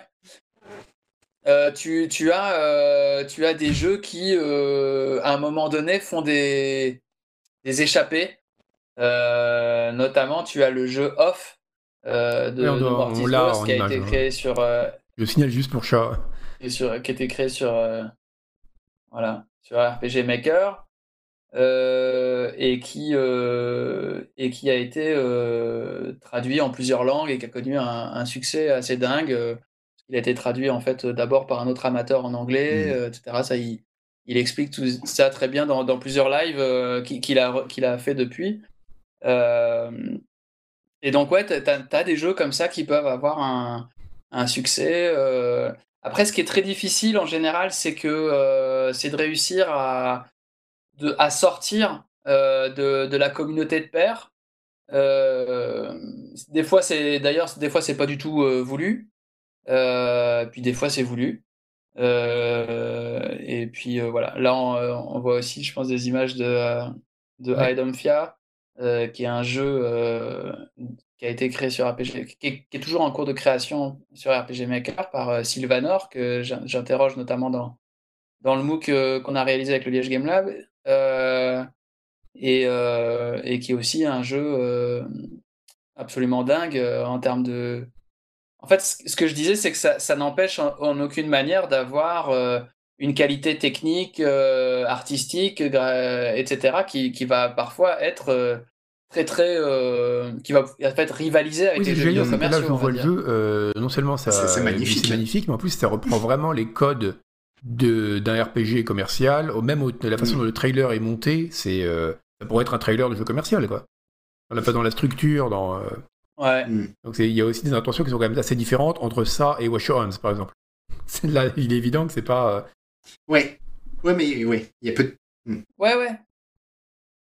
Après, c'est tout, ce qui fait le, sel du jeu vidéo amateur, je dirais. C'est-à-dire que se côtoient euh, des choses très différentes. Euh, et puis, euh, tu vas aussi parfois avoir un même type qui va faire un grand RPG pendant 10 ans, puis à côté de ça, qui aura fait 5 projets qui se finissent en 20 minutes, qui sont, qui sont dégueulasses, mais qui ont été satisfaisants à créer. Euh, euh, et, et, qui vont l'avoir euh, abusé, quoi, qui vont être aussi importants. En tout cas, ce qui est merveilleux, c'est que là, tu m'offres mettre, ma transition presque. parce que donc, donc ah. tu voulais ajouter quelque chose? Non, parce que c'est vrai que tu dis qu'il y a quand même des, approches, des intentions qui sont extrêmement différentes, mais qui est, un peu ce qu'on disait au tout début quand on avait fait un peu l'historique où tu parlais du, euh, du homebrew, euh, du ROM hack ou du modding ou de la création de niveau, qui sont quand même des pratiques a priori très très différentes, mais qu'elles ont quand même des points communs et que des fois justement c'est difficile de distinguer, même dans des personnes qui pratiquent plusieurs euh, types de, jeux amateurs à la fois, de création de jeux amateurs à la fois. Et toi, il y a quand même un point commun que tu trouves chez tous les, bah, tous les gens avec qui tu as, pu parler, c'est quand même les questions du goût. C'est-à-dire que le, comme tu dis, on crée un, quand on crée un jeu vidéo, c'est parce qu'on essaie de créer un jeu qui va nous plaire à nous. Et euh, c'est pour ça que j'aimerais revenir sur les deux définitions que tu donnes du goût. Euh, parce qu'on a parlé des deux définitions que tu donnais de l'amateurisme, donc euh, le créateur amateur, mais aussi l'amateur au sens de celui qui aime quelque chose, hein, quand on parlera d'un amateur de vin. Mais il y a aussi deux choses dans le goût. Il y a le goût qui est le goût classique, hein, le goût j'aime, j'aime pas, donc tu dis, voilà, y compris sa dimension sociologique, bon, les goûts et les dégoûts, quoi mais il y a euh, aussi le travail du goût. Et euh, c'est quelque chose qui est vraiment un peu au cœur de, la thèse aussi, que j'ai trouvé vraiment intéressant parce que c'est euh, original. Je mmh. J'avais pas vu ça ailleurs sur le jeu vidéo amateur. Qu'est-ce qu'il y a En quoi le. Déjà, on va peut-être avant de revenir sur la question du développement, on va peut-être faire un détour par la question du goût dans le jeu vidéo, et avec un point que tu évoques, tu parles de la question du bien joué. C'est-à-dire que tu dis, on a tendance à avoir une question naïve, d'une vision naïve du jeu en général, un peu qui est de dire Bon, euh, dans un jeu, alors tu dis, tu parles d'un processus automatique, je gagne, donc je prends du plaisir. Tu dis, ça c'est faux, je ne veux pas voir le jeu vidéo comme ça. Voir le jeu vidéo comme une sorte d'apprentissage, quelque chose qu'on apprend avec le temps euh, dans la construction d'un goût acquis. Et tu prends un exemple qui va parler à tout le monde, c'est euh, la question du jeu d'infiltration. Alors là, j'aimerais montrer quelques images, par exemple, de Isual qui est en train de jouer à Hitman. Chat doit les avoir. tu dis qu'il y, tu dis quelque chose qui est très intéressant, c'est que si jamais quelqu'un de naïf dans le jeu vidéo me voit jouer un jeu d'infiltration et connaître ce moment qu'on a tous connu, où on se fait repérer, mais c'est pas grave, on tire dans le tas comme le fait Isual là, on est content, on a gagné. Euh, le quelqu'un qui est naïf dans le jeu vidéo va dire bah tu as gagné. Mais le joueur éduqué, le joueur qui a un certain qui a, qui a un goût du jeu d'infiltration va dire j'ai gagné mais c'est pas satisfaisant. Et tu pars de cet exemple-là pour expliquer ce qu'est la question du du bien joué et du goût dans le jeu vidéo. Alors, si tu voulais développer un petit peu cette idée, peut-être. Euh, Pendant qu'on pleure, sur, pleure les visual, qui est franchement lamentable. euh, ouais, ce qui, en fait, ce qui est, ce qui est intéressant, c'est que. Euh, euh, enfin, ce qui m'a semblé intéressant, c'est qu'à un moment donné, je me suis rendu compte aussi dans mes entretiens que c'était par leur pratique et de création, et je mets ça de côté, mais aussi dans le jeu, que les personnes que j'interrogeais avaient l'air de, de développer des affects et que c'était pas simplement bah moi j'aime les jeux d'infiltration ou j'aime les jeux de plateforme et puis basta. c'est plutôt des gens qui vont avoir aussi une une, une, comment, une pratique très réflexive et puis très. Qui, qui, vont m'expliciter des choses comme ça. Je repense à une citation d'un entretien qui m'a vraiment permis de, de faire tilt par rapport à ça. C'était quelqu'un qui notamment développe des jeux, mais aussi un blog qui, dans lequel il, il analyse parfois des, des, jeux auxquels il a joué. Et il me disait, souvent ces billets de blog, je vais les écrire parce que je suis en train de jouer. Et je, je, suis dans. là, c'était un Zelda, je crois, qui disait Je suis dans un jeu Zelda, et puis là, je, je basse boss, et ça ne me fait pas la, la sensation à laquelle je m'attendais. Je me demande pourquoi. Du coup, je pose la manette et je vais écrire sur mon blog pour essayer de trouver le, la raison de ça.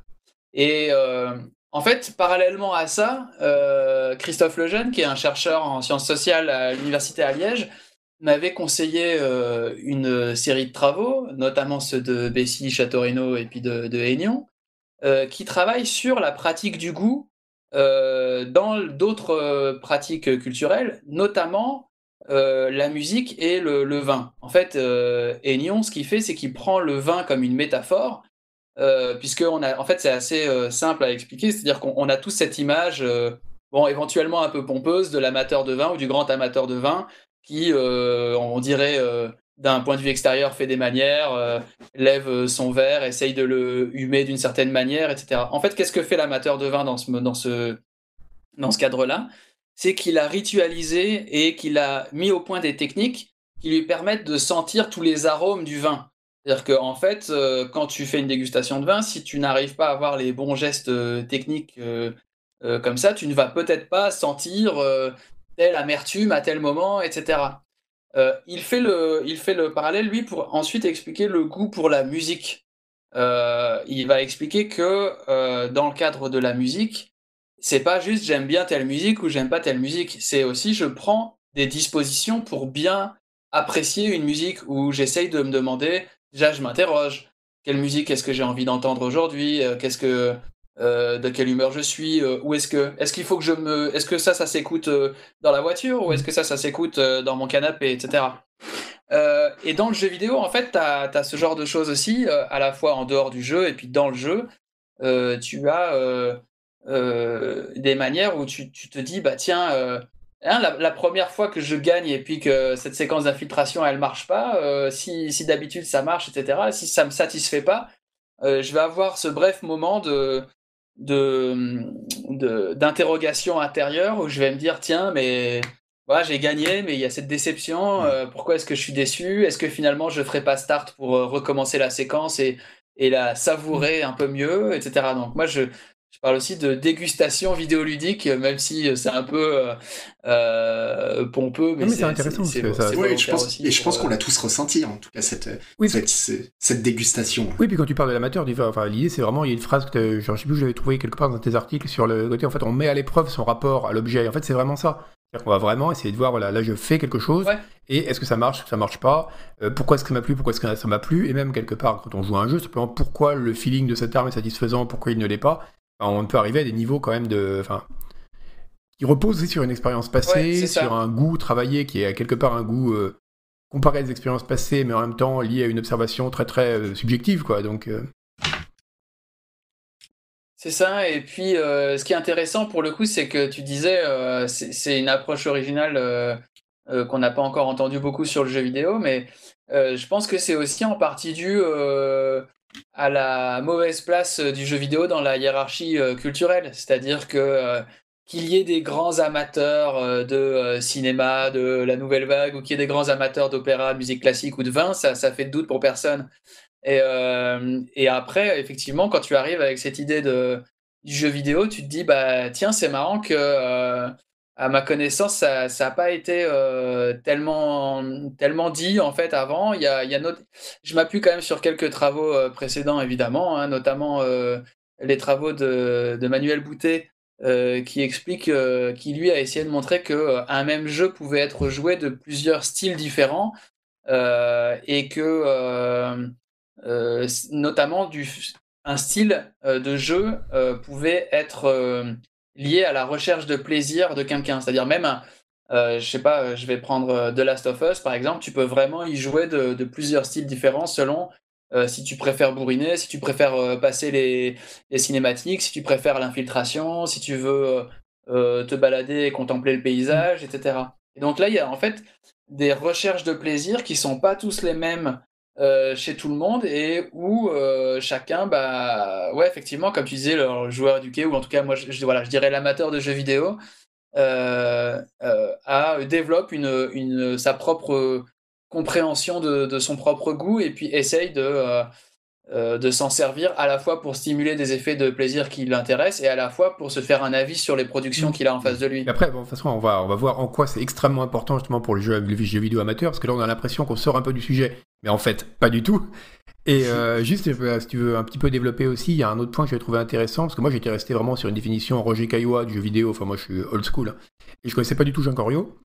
Euh, et, j'ai vu justement, tu disais que enfin, euh, Jacques Oriot s'est posé la question justement de savoir de la, définition, enfin de comment on définit un jeu en fait. Et il dit que le jeu, c'est l'idée du jeu, dire qu'il y a jeu quelque part, donc ça, ce n'est pas effectuer le constat de la présence effective d'une réalité qui serait observable et dont le sens tomberait sous le sens, en gros un jeu en soi, quoi. C'est émettre une hypothèse, porter un jugement, appliquer aux données de l'expérience vécue une catégorie qui provient de la société où on vit. Il y a cet exemple que tu donnes qui est très bien, c'est dire les mots croisés, tu les qualifieras pas de jeu, et ta grand-mère qualifiera pas Tetris de jeu. Et donc c'est aussi intéressant parce que ça montre que ce qui va faire le jeu, c'est aussi le rapport qu'on a avec l'objet. Et qui relève aussi de ce rapport qu'on a dans cette recherche de, bah, du plaisir qu'on va y prendre en fait.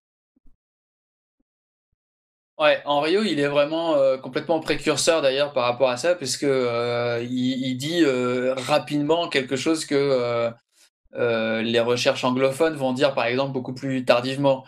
Euh, notamment le, le, fait que euh, euh, voilà, effectivement, il, a cette expression qui dit le, le jeu est avant tout dans, chez le joueur. En fait, c'est l'attitude ludique.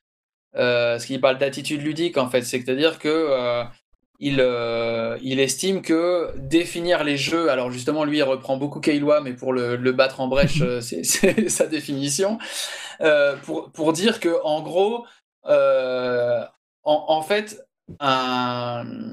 c'est un exemple aussi que, tout le monde prend, mais c'est par exemple quand on voit un, enfant qui, peut jouer avec euh, tout et n'importe quoi, c'est-à-dire que c'est l'enfant qui décide euh, que bah, ces cailloux, ça va devenir quelque chose avec lesquels je vais, jouer. Et, euh, et effectivement, en fait, après, moi, j'ajoute la question du goût à ça. J'articule la question du goût en me disant, bah, finalement, si on, si on trouve que quelque chose et plaisant. Euh, c'est euh, et que alors après il faudrait que je reprenne un peu à, à, l'endroit. donc chez, chez, chez Henrio, chez Henrio, en fait, euh, ce qui est intéressant, c'est qu'il met quand même en évidence une défini un critère définitoire de, de ce qu'est un jeu. Un jeu devra toujours comporter de l'incertitude.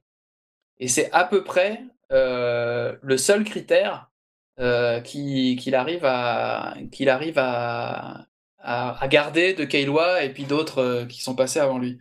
Et en fait, c'est un des critères, c'est sinon le seul qui va être euh, qui va être jamais remis en question parce que par exemple, si tu fais une définition en disant que dans un jeu tu dois pouvoir gagner ou perdre, quelque part tu vas écarter d'office euh, toute une série de jeux euh, qui seront euh, pas qui reposeront pas sur des mécaniques de compétition. Donc ça va être un regard peut-être normatif que les universitaires essayent de, généralement d'éviter. Et, et, donc voilà, bref, il, il garde l'incertitude et il dit en gros, il y a des incertitudes et il y a des gens qui s'engagent dans ces incertitudes parce que l'idée du jeu leur vient euh, dans, euh, au moment de gérer cette incertitude. Quoi. Et puis des fois, oui, des fois non. Justement, tu la mets en lien aussi avec, au-delà de la question du jeu, euh, ce qui est dans la pratique de l'amateur. C'est-à-dire qu'il y a toujours une incertitude, dans la, même chez l'amateur de vin, alors on n'est pas du tout dans le domaine du jeu, mais on va prendre cet exemple-là parce qu'il est, il est clair. Il y aura toujours une incertitude quand il va goûter un vin de dire qu'est-ce, qu'est-ce que ça va me faire? Voilà, c'est ça. Donc en fait, moi, c'est ce que j'en viens à appeler le rapport de double incertitude pour euh, définir ce que c'est que jouer aux jeux vidéo. C'est euh, un rapport entre l'incertitude euh, du jeu et l'incertitude du goût. le goût n'est jamais une pratique, en tout cas, le goût le sens, la dégustation dont on parlait tout à l'heure, n'est jamais une activité certaine.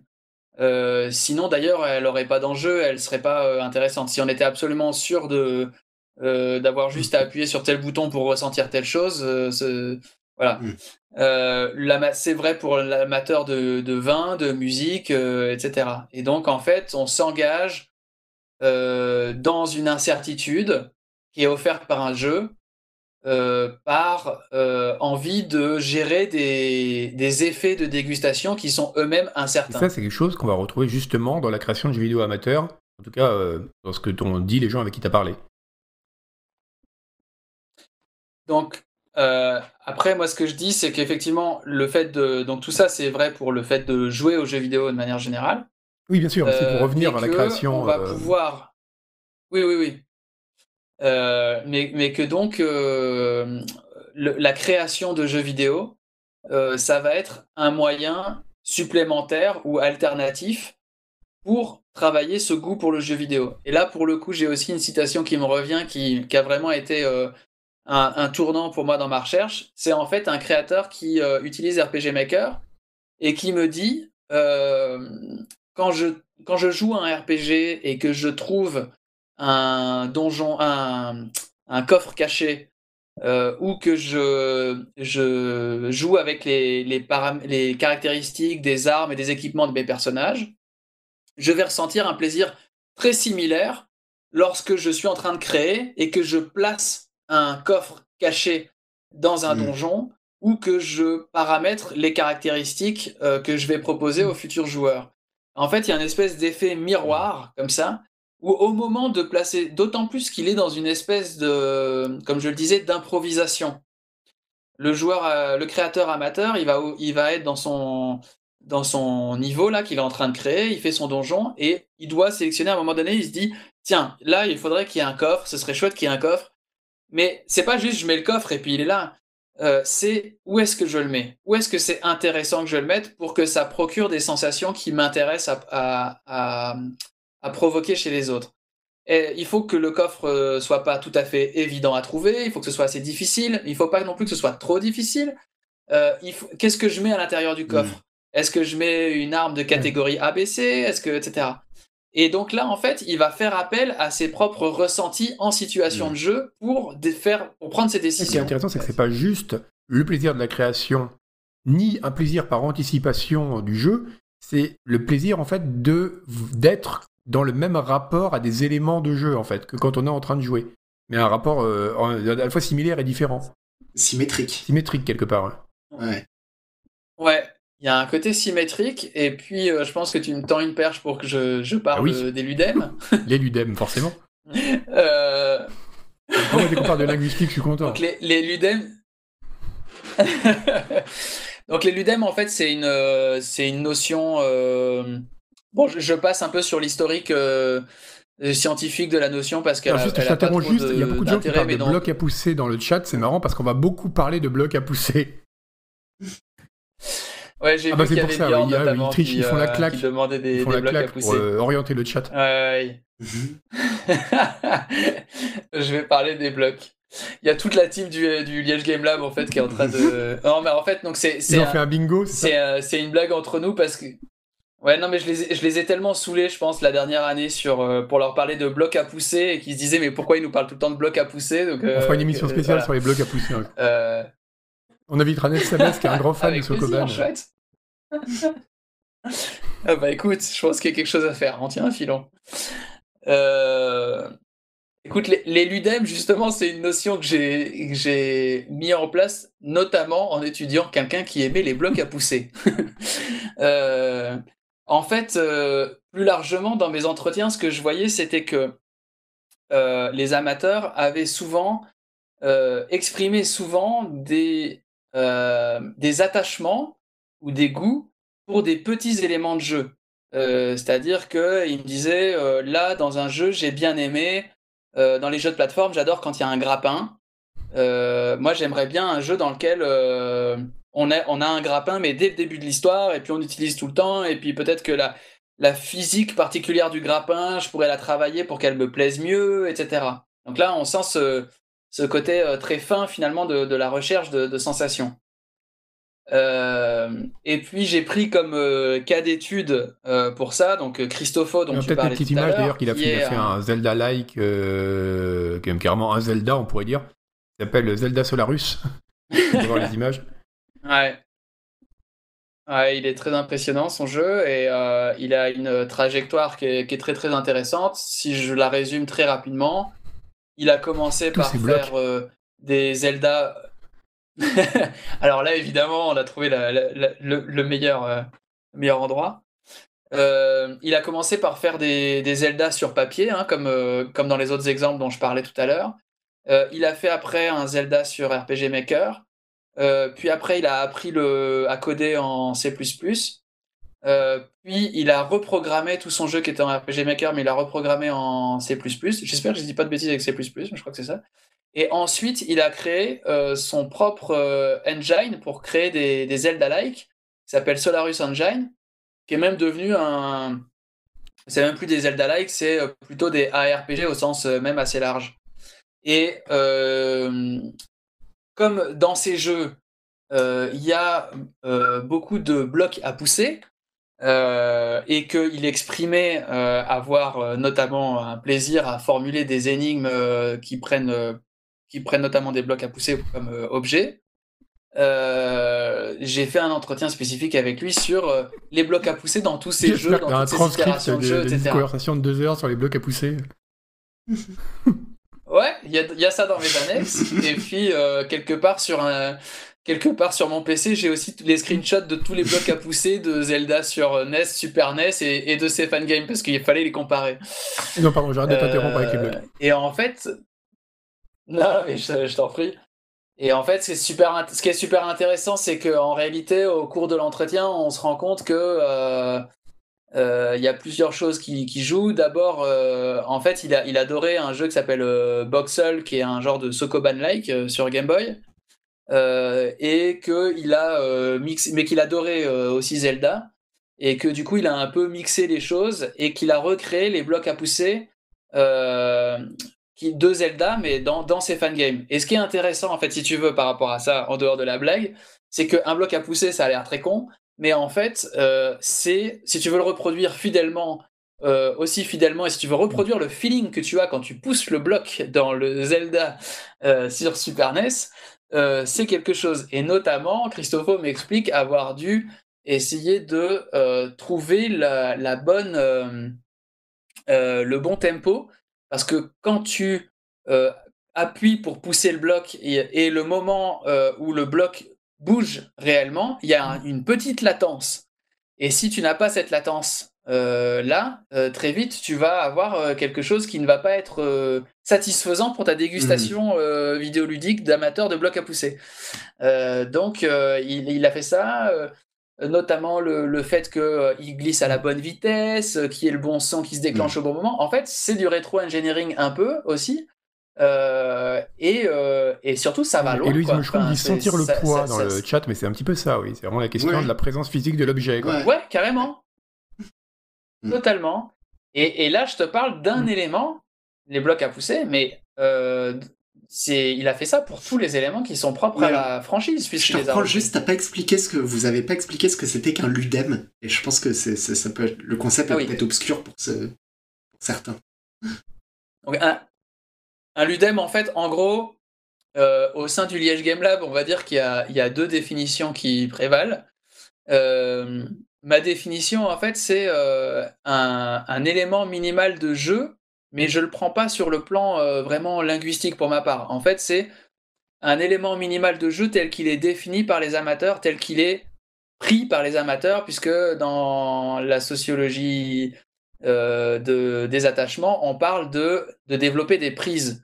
Euh, par exemple, quand on voulait développer son goût, par exemple, tout à l'heure, on va reprendre le, le, le moment de la de l'infiltration on va se questionner sur qu'est-ce qui a merdé, qu'est-ce que, qu'est-ce que j'aimais pas, etc. Et puis on va trouver des prises.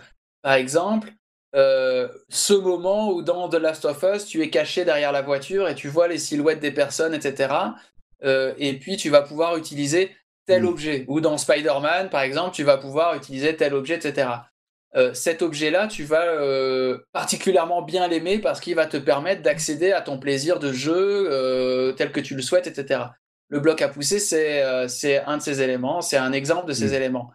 Donc pour moi, c'est ça, c'est en fait généralement une contraction d'une image, d'un son et de mécanique de jeu.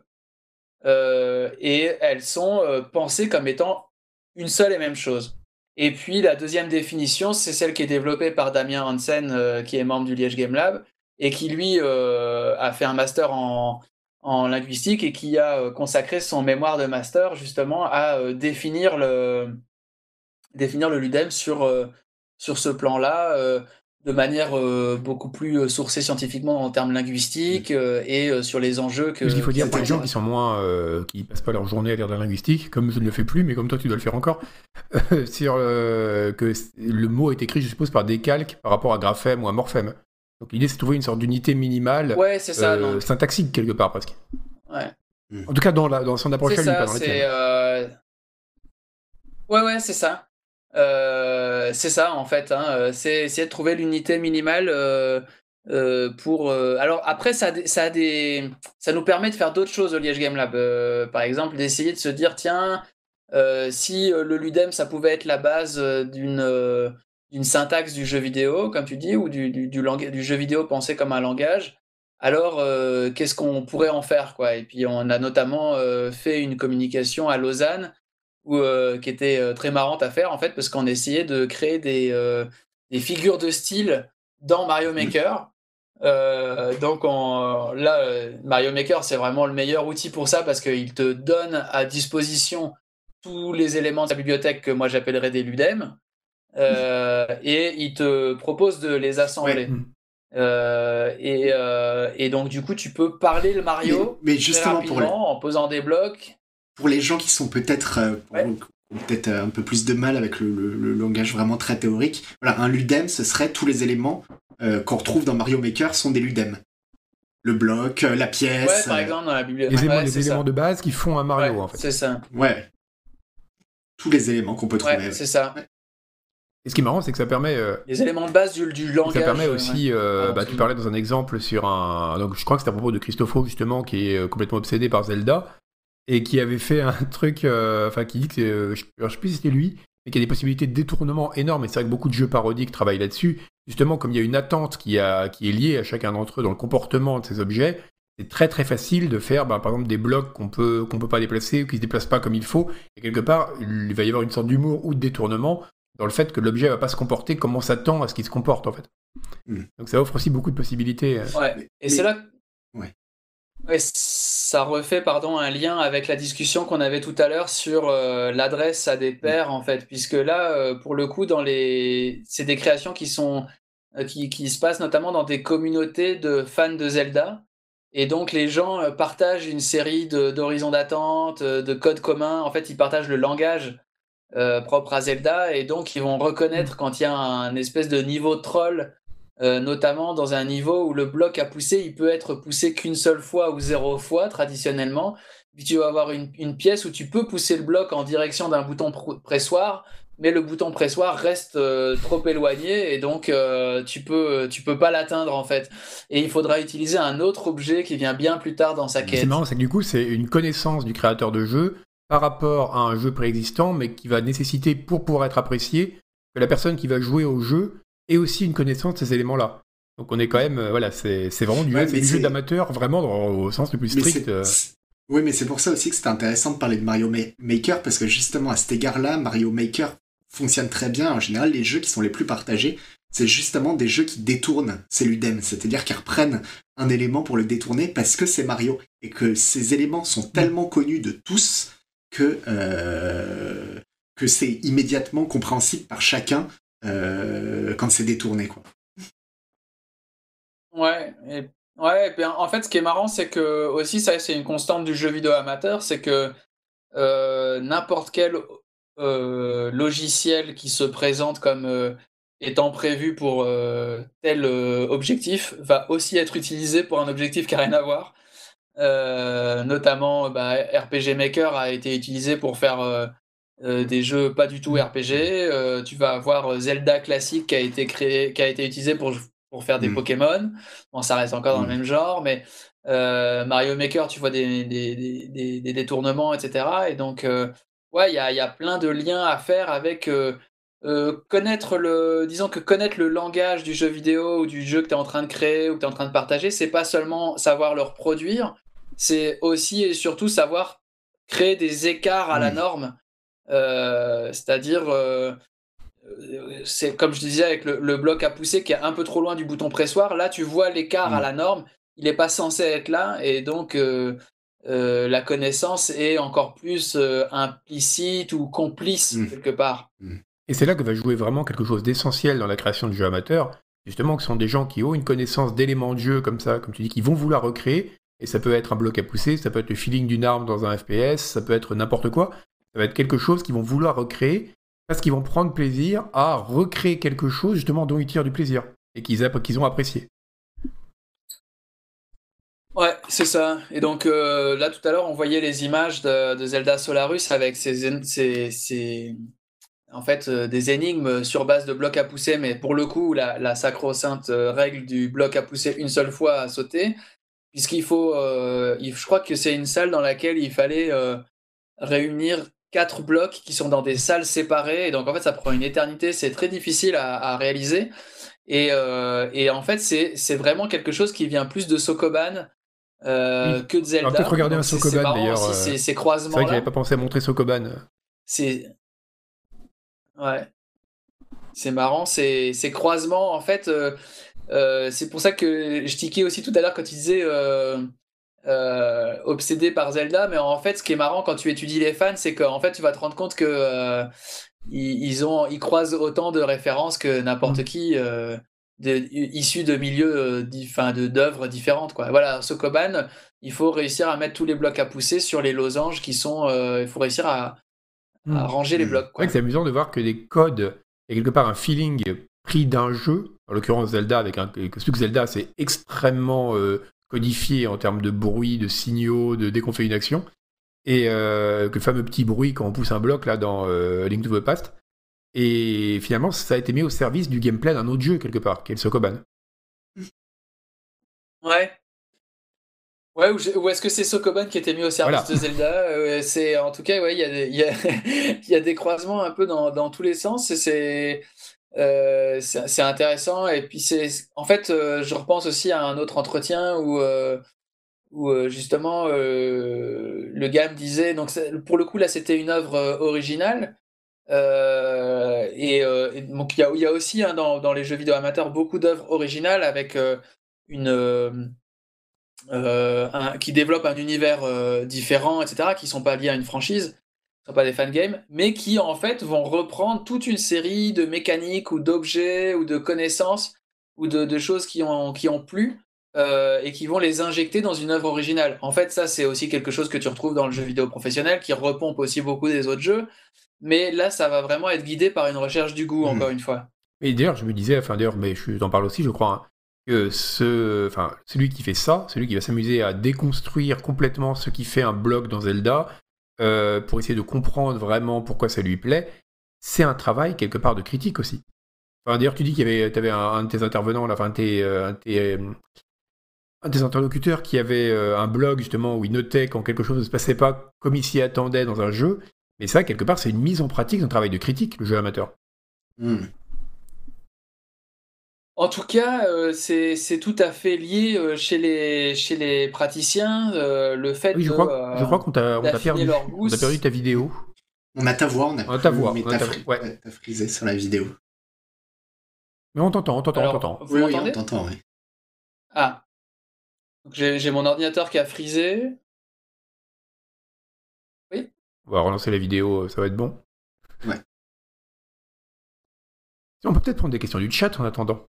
Euh... euh bah, je vois pas beaucoup de questions. beaucoup de questions, c'est hein. Eh ben, bravo. Ouais. Euh... Non, des bêtises, des bêtises, comme Non, par contre, euh, Yves Gurkan qui dit on pourrait inventer le Nevrem qui serait la plus petite unité de névrose, ça me fait beaucoup rire. mais oui, il y, a eu plein de questions, mais on était, en train de parler.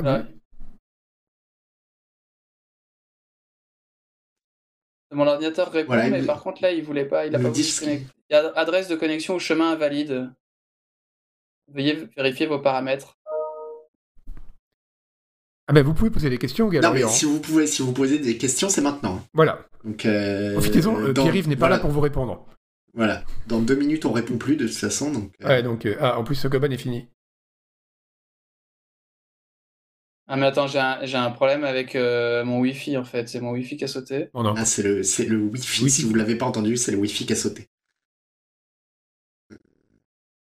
Alors Cyprien, on n'a pas parlé du développement de map avec les éditeurs. On l'a ah, vous avez toujours la voix Ah ben d'accord. Donc, euh, Pierre, de toute façon, tu peux lire le chat, je suppose, sur la question du développement. Ou alors, on prend un Du coup, si tu es encore là, euh, peut-être finir là-dessus. Ouais, on fera, on fera un dernier point sur le, la question plus sociologique, peut-être du développeur amateur et de l'intérêt pour l'amateurisme que tu as eu dans ton, travail. Mais euh, du coup, on va peut-être faire prendre quelques questions. Donc, il y avait la question du le développement de maps. C'est vrai qu'on n'a pas beaucoup parlé. on a parlé très brièvement quand on a fait l'historique. Euh, la création de cartes dans les FPS ou dans n'importe quel jeu, dans les RTS, là, pour reprendre cet exemple, euh, je suppose que ça procède de la même chose en fait. Euh, donc, oui, donc tous les, tous les éditeurs de, de niveau. Oui, tous les éditeurs de niveau, de cartes de. Ouais, c'est souvent un chemin aussi intermédiaire qui, qui, est décrit dans les trajectoires de, de, mes informateurs qui vont parfois commencer par euh, donc entre le je te disais les, jeux sur papier et puis euh, ensuite euh, avant de passer sur un logiciel de, création ils vont passer des fois par un éditeur de niveau j'ai comme ça un des informateurs qui passe sur du, des cartes scénarisées sur Warcraft la dernière fois en stream j'avais quelqu'un qui m'expliquait avoir commencé à créer des choses sur mmh. Minecraft aussi qui est un jeu euh, dans laquelle il y, a, beaucoup de, créativité euh, qui, qui est Minecraft qui est presque à la limite entre euh, la création du jeu et le jeu parfois. Hein. Enfin, les possibilités que ça ouvre. Mm. Oui, c'est vrai. C'est vraiment un cas problématique pour moi d'ailleurs. Je trouve que c'est vraiment un cas super intéressant parce que pour cette raison en fait que que, que c'est vraiment très difficile. En fait, je me disais que, enfin, quand tu regardes Minecraft, si tu enlèves l'avatar et si tu enlèves deux, trois petites choses comme ça qui font que tu catégorises euh, de base comme un jeu, tu peux très bien euh, trouver que c'est un logiciel de création et de modélisation 3D euh, mm. d'une certaine manière. Il y a une question. Question technique, j'ai l'impression l'impression que mon, mon Wi-Fi sur place déconne. Est-ce que je partage ma 3G pour essayer de récupérer une connexion normale? Ah Bah écoute, c'est à voir avec Chat. C'est Chat qui sait. Ouais, voir avec Chat, il pense que c'est une bonne idée, ouais, on peut essayer de faire ça. Euh, c'est de la 4G, oui. Je, ah, c'est 4G, 4G, 4G, 4G, il y a moyen, je pense, oui.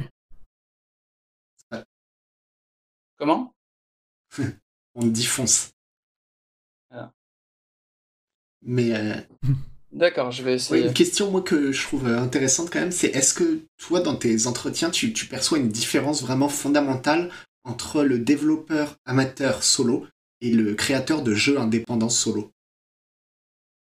Je sais pas si tu as rencontré beaucoup d'indépendants. Euh, alors, c'est un, un, truc rigolo qui m'est arrivé. Euh, je veux pas, ah, pardon, je suis sur, en même temps sur la, truc, mais je, je, ne peux donc pas en fait partager ma 3G parce que ma 4G parce que ça va couper ma connexion de la voix. Ah oui. Ah. Hop, je vais, je reboot mon PC en même temps et puis on va voir ce, qui, ce, que je peux faire.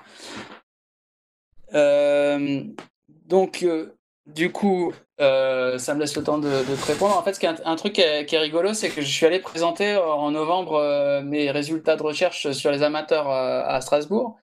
Et la première question que j'ai eue, c'était un, indépendant justement qui disait Mais est-ce que vous avez fait des, des, des, comparaisons avec les professionnels? Parce que les professionnels, on, ressent exactement la même chose. Et alors, je lui dis Ah, bah, j'imagine que vous êtes professionnel vous-même. Il me dit Oui. Et, et puis, en fait, ça, c'est une piste que j'aimerais euh, que j'aimerais éventuellement creuser ensuite. je pense que il y, a une grosse grosse différence évidemment entre, euh, enfin il y a plein de façons de travailler, d'être professionnel du jeu vidéo, et le fait d'être indépendant euh, tout seul ou à plusieurs ou encore euh, à plus grande, avec une plus grande importance encore, le fait de d'avoir de travailler dans une énorme structure dans laquelle on va juste dessiner des épées à la chaîne euh, ça va vraiment être des, des, des, choses qui vont être très différentes.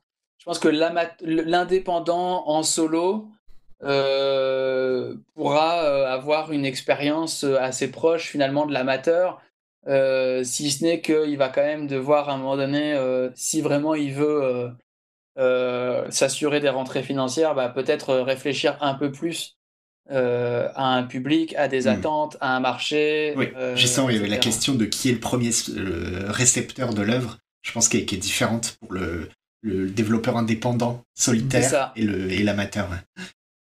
Et...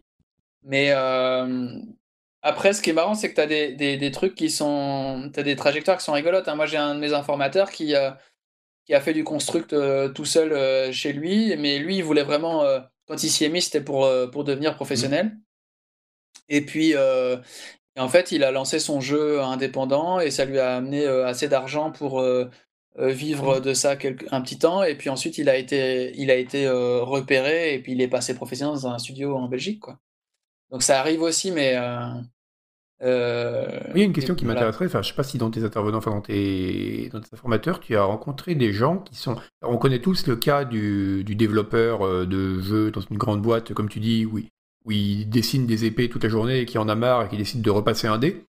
Mais est-ce que tu connais des gens qui sont développeurs euh, pro, on va dire, dans des grosses structures par exemple, et qui créent des jeux non pas indépendants mais en amateur sans. Est-ce que tu en as eu dans tes, dans tes contacts les gens qui continuent à développer des. Alors, non, ça, j'en ai pas eu.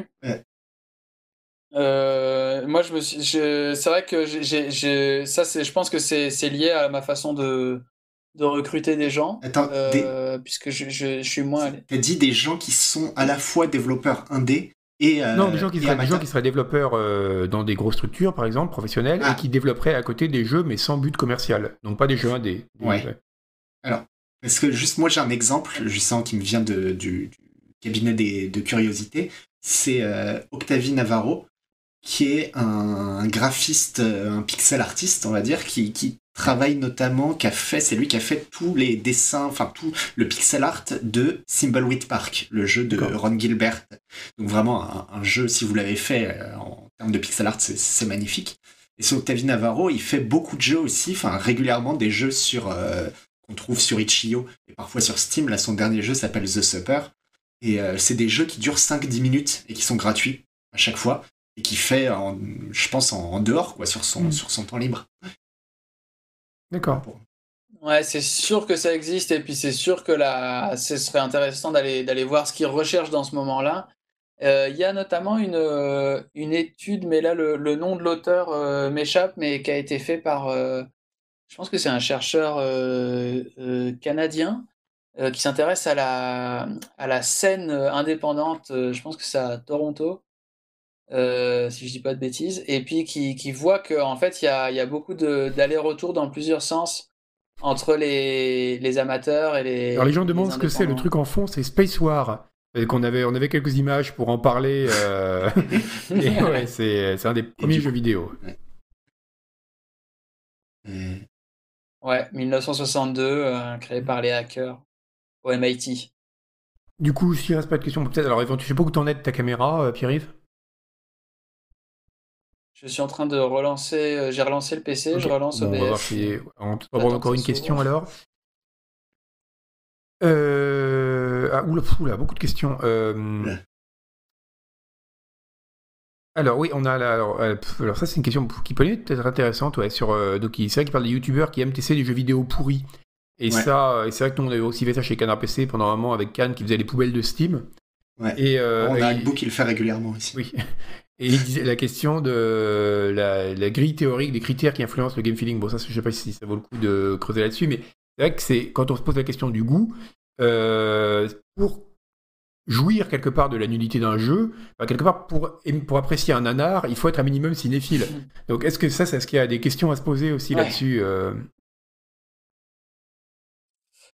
Ah bah il y a, y a, beaucoup de il y a tout ce qui est euh, notamment les, les rage games hein, qui je pense euh, jouent beaucoup sur sur ça qui sont en fait d'une certaine manière pas du tout pas du tout bons ergonomiquement, mais qui en fait vont jouer sur les attentes euh, des joueurs. Et puis, euh, je pense que dans les. Euh, je sais que les, les communautés RPG Maker, j'ai relancé le ah, oui, c'est parfait, on te voit. Si ça marche. Bouge à nouveau. Moi, j'ai toujours pas, mais. Super. Je, ne bouge, ah, oui. je, ne touche plus à rien. Alors, je vous avais donné notamment des, des images, je pense, de Dark Souls.ace. Oui, oui, on peut peut-être le mettre.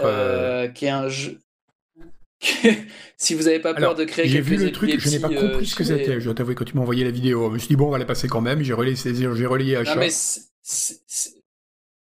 je crois que c'est le, principal intérêt de, montrer ça, en fait. C'est de, dire que donc euh, c'est une, une euh, création communautaire qui vient du site Peut-être donner juste à chat. Le, jeu s'appelle Ruti Quest, c'est ça hein? Ruti Pasquest. Ah non, c'est. Non, non, non, c'est Dark, Dark ouais, mais il a un autre nom, je crois. Ruti ah, c'est autre chose. C'est. Euh... Ah, je l'avais, mais alors, je sais qu'il y avait un autre nom, justement. Euh... Mais si tu passes Ruti si, c'est ça, voilà, c'est bon, là. Voilà, ouais, de, de parler dessus. Parfait, merci, cher. Ok.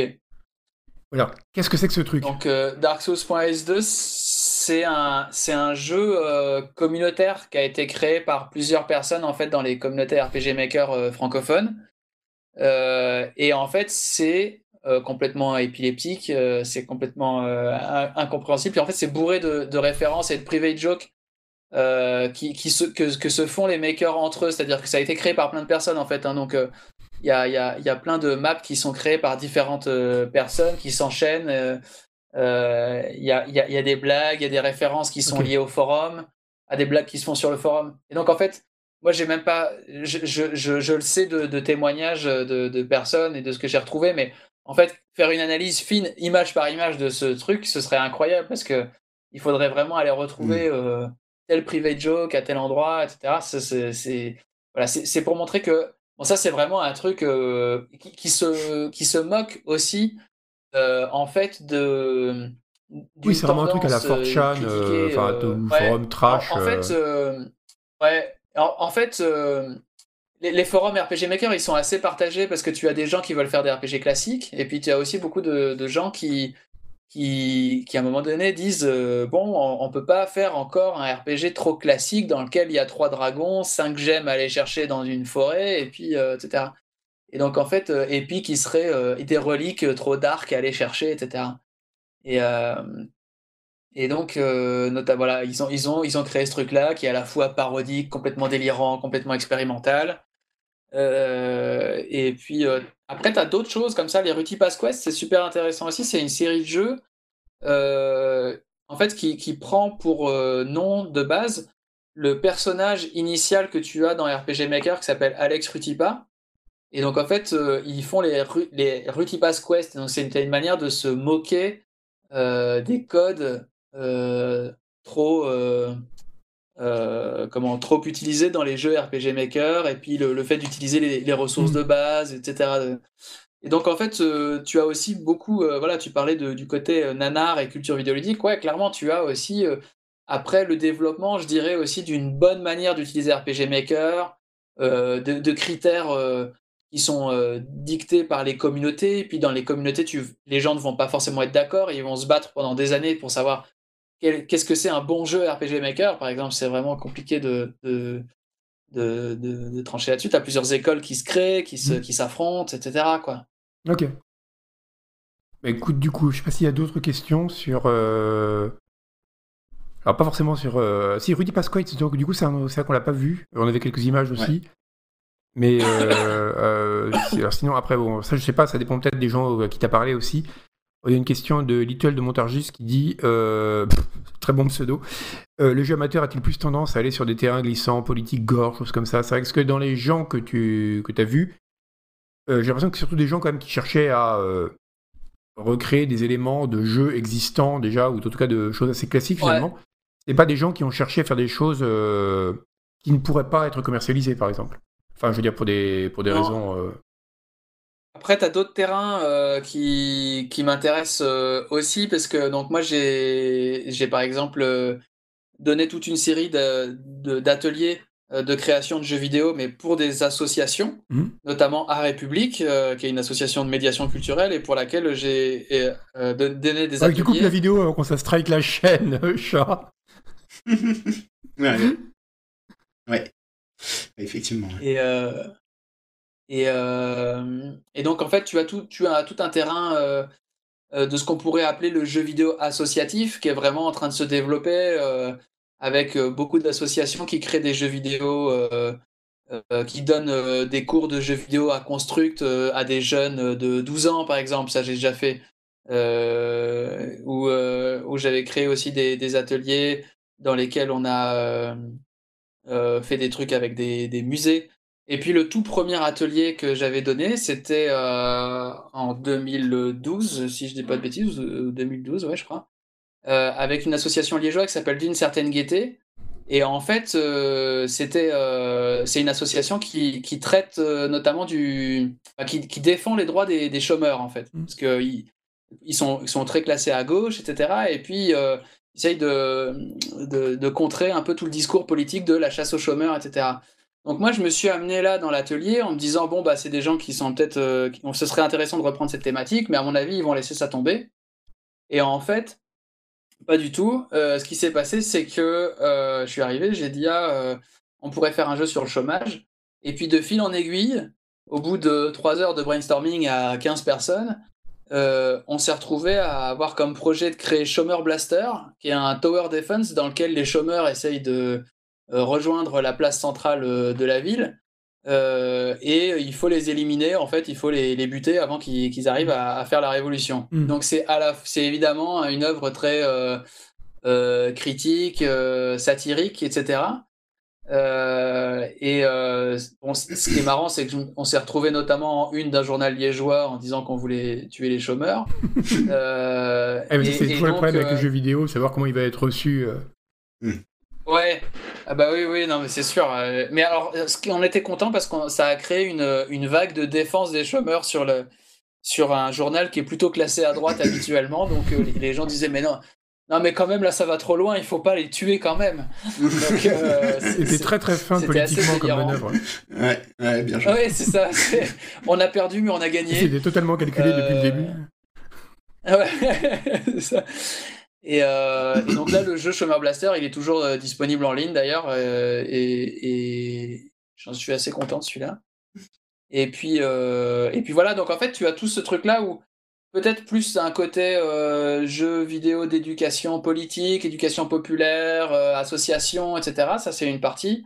Et puis alors après, il y aurait aussi le jeu vidéo politique, qui sont faits aussi par des amateurs au sens économique du terme, mais qui sont pas nécessairement dans une optique amateur au hmm. sens de travailler son coup. Euh, et puis là, par exemple, dans les dernières années, il y a eu euh, Fiscal Combat qui a été créé notamment par des, des mecs du Discord Insoumis. Oui, c'est. Euh, maintenant, tout le monde s'y met, hein, tous les parties s'y mettent. Mais là, c'est vrai qu'on est plus du tout dans la même démarche, parce que là, bah, c'est vrai que Noël posait une question assez intéressante de savoir qui est le destinataire principal ou le récepteur principal. Et là, dans ce cas-là, c'est vrai que c'est plus du tout un jeu qu'on fait pour soi-même. Hmm. On a une motivation hmm. politique ou militante. Ouais, ah, tout à fait, ouais, c'est une bonne remarque. Alors justement, euh, puisque Malois est revenu après avoir disparu euh, brutalement de la caméra, comme les gens se posaient des questions dans le chat. On me censure, on me censure. tu, tu, déranges. Euh, on va peut-être finir avec une partie justement qui intéressait beaucoup Manu sur la question de. Ben, on, va, se poser, on va te poser la question maintenant de ton intérêt au-delà de, de, ta thèse en elle-même. D'où est venu cet intérêt pour le développement amateur? Alors ça, je sais que ça intéresse pas mal Manu, donc je vais le laisser te cuisiner. Alors, ça m'intéresse, ça m'intéresse pour une raison, c'est qu'en fait, moi, quand j'avais fait mes études qui étaient, qui, traitaient plutôt de musique, euh, j'avais fait mon mémoire de fin d'études sur une question qui, rejoint beaucoup parce que c'était la pratique amateur de la musique et notamment tout ce qui était euh, autour des licences libres, des, licences libres, etc. Donc bref, euh, j'avais travaillé sur un corpus qui était peut-être un petit peu qui doit te parler, hein, comme bah, par exemple, justement, on en parlait de, je crois que en parles de figure de l'amateur. De... Et je me demandais, ouais, pourquoi toi, tu t'étais, tu t'étais intéressé. Oh, le placement produit. Euh, bah non non pas spécialement ah, parce que enfin mais non mais c'est parce que je vais en parler de ce livre euh, pas pas forcément pour en faire la promotion mais parce que euh, en fait la l'intérêt la, pour la figure de l'amateur elle est pas elle est pas neutre et elle est assez récente dans l'histoire euh, de la sociologie notamment, de la sociologie de la création, même dans l'esthétique, etc. Et ça s'accompagne. Alors justement, ce livre, Figure de l'amateur, si, j'en parle, c'est parce que euh, euh, il marque par son existence un intérêt qui est, apparu progressivement, parce que c'est un livre qui a été fait par euh, le ministère de la Culture et de la Communication, alors c'est la direction de l'administration générale, le département des études et de la prospective, mais c'est fait par le ministère de la Culture et de la Communication, et on a vu naître un intérêt, en fait, principalement depuis les années 80, pour autour de la figure de l'amateur, qui, presque d'un coup, est apparu dans le domaine de la création, de la création artistique et de la création plus générale. Et ça se voit notamment, alors je l'avais noté sur euh, la, modification qu'il y a eu. Euh, ça se voit très très clairement. Hein. le ministère, si on prend le ministère de la Culture, alors attendez, je vais essayer de retrouver la définition. Quand, euh, quand le ministère de la Culture a été créé, sa forme moderne, en 1959 par, par André Malraux, la mission, c'était de rendre accessibles les œuvres capitales de l'humanité, et d'abord de la France, au plus grand nombre possible de Français, d'assurer la plus vaste audience à notre patrimoine culturel et de favoriser la création de l'art et de l'esprit qui l'enrichissent. C'est-à-dire que favoriser la création, ça apparaît tout à la fin, et on sent bien que c'est favoriser la création des gens qui sont déjà considérés comme des artistes. Mm. Et mm. en 1982, on voit un gros changement là-dedans, la mission du ministère de la Culture change pour devenir permettre à tous les Français de cultiver leur capacité d'inventer et de créer, d'exprimer librement leurs talents et de recevoir la formation artistique de leur choix, et ensuite vient la préservation du patrimoine. Et donc on voit bien en fait que euh, la, question de de l'amateur au centre de la création artistique, c'est pas simplement euh, euh, c'est pas neutre, c'est quelque chose qui émerge dans l'histoire de, de, de, la création. Et je me demandais si toi, t'en avais conscience de ça, et si euh, s'il y avait presque, ouais, presque un, une, prise de position politique au sens très large de prendre l'amateur comme, euh, comme objet de son étude. Euh, c'est clairement un. Donc, il, bon, il y, a deux étapes peut-être dans la, dans, la, dans la réponse. Euh, mais c'est une super question. En fait, le, moi, ce qui fait que je vais m'intéresser à, ça, c'est euh, je, fais un début de thèse sur un sujet qui n'a rien à voir, euh, qui était sur euh, le récit interactif. Enfin, rien à voir. ça reste un peu dans le même domaine. J'étais déjà intéressé par les jeux vidéo, mais voilà. Mais euh, pour aller très vite, euh, j'étais dans une espèce de d'errance euh, professionnelle assez avancée, puisque je n'étais pas financé pour ma thèse et puis je ne savais pas très bien où j'allais avec ça. Et un jour, je tombe sur un jeu qui s'appelle Everyday the Same Dream, qui est un jeu de Molindustria, un, un petit studio indépendant italien euh, c'est un jeu en noir et blanc qui fait 7 tableaux, euh, 7 niveaux, enfin 7 tout petits niveaux, et qui se boucle à peu près en 20 minutes. Il y a une musique qui tourne en boucle. Euh, donc techniquement, il est vraiment euh, ultra bas. Enfin, il est ultra économe, pardon, je veux dire. Et, mais sur la profondeur du propos, je le trouve complètement dingue parce que en fait, on, est un mec qui met son costard, qui embrasse sa femme, qui va qui, s'emmerde dans les bouchons et qui se retrouve à un boulot euh, qui l'emmerde et euh, hop, il se réveille, il est à nouveau dans sa chambre.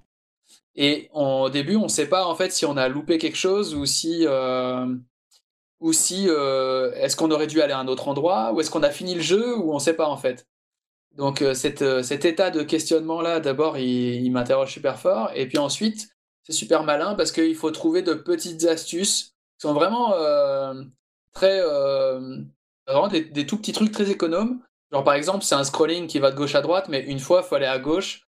Alors, ça révèle une nouvelle, euh, un nouvel endroit. et tu dois faire ça sept fois, je crois, pour faire en sorte que au final tu deviennes un homme nouveau. Et en fait, c'est c'est prendre le gameplay comme une métaphore de l'aliénation par le travail, c'est-à-dire que tu dois trouver des failles dans un gameplay qui est trop tracé vers le travail et trouver des failles pour t'échapper à ce truc-là. Tout ça pour dire, pardon, je suis trop long parce que j'adore ce jeu, euh, que euh, ce jeu me met une claque alors que c'est vraiment un tout petit truc et je me dis, tiens, c'est fou qu'un jeu euh, puisse m'émouvoir comme ça et puis ça répond à une forme d'errance personnelle, etc. Donc je pense que ça fait, il y a un peu tout ça qui, se met en, mmh. route. Et du coup, je me dis, peut-être que le jeu vidéo, en fait, c'est quelque chose par lequel qui, qui pourrait m'intéresser à créer parce que ça a l'air pas si compliqué vu comme ça. Et du coup, là, je cherche des logiciels et je tombe sur. Euh, je découvre en fait les communautés euh, RPG Maker, surtout Construct, puisque moi, j'ai surtout après créé beaucoup de trucs sur. Euh, beaucoup de petits prototypes sur Construct 2. et je trouve ça. voilà, je suis, je suis assez fasciné par tout ça, etc. Et par la suite, je vais d'abord créer cet atelier de jeux vidéo qui va déboucher sur Chemer Blaster. Et puis la vie va faire que je vais pouvoir être financé pour mon doctorat, et donc j'en profite pour changer de sujet de thèse à ce moment-là et euh, passer sur le jeu vidéo amateur.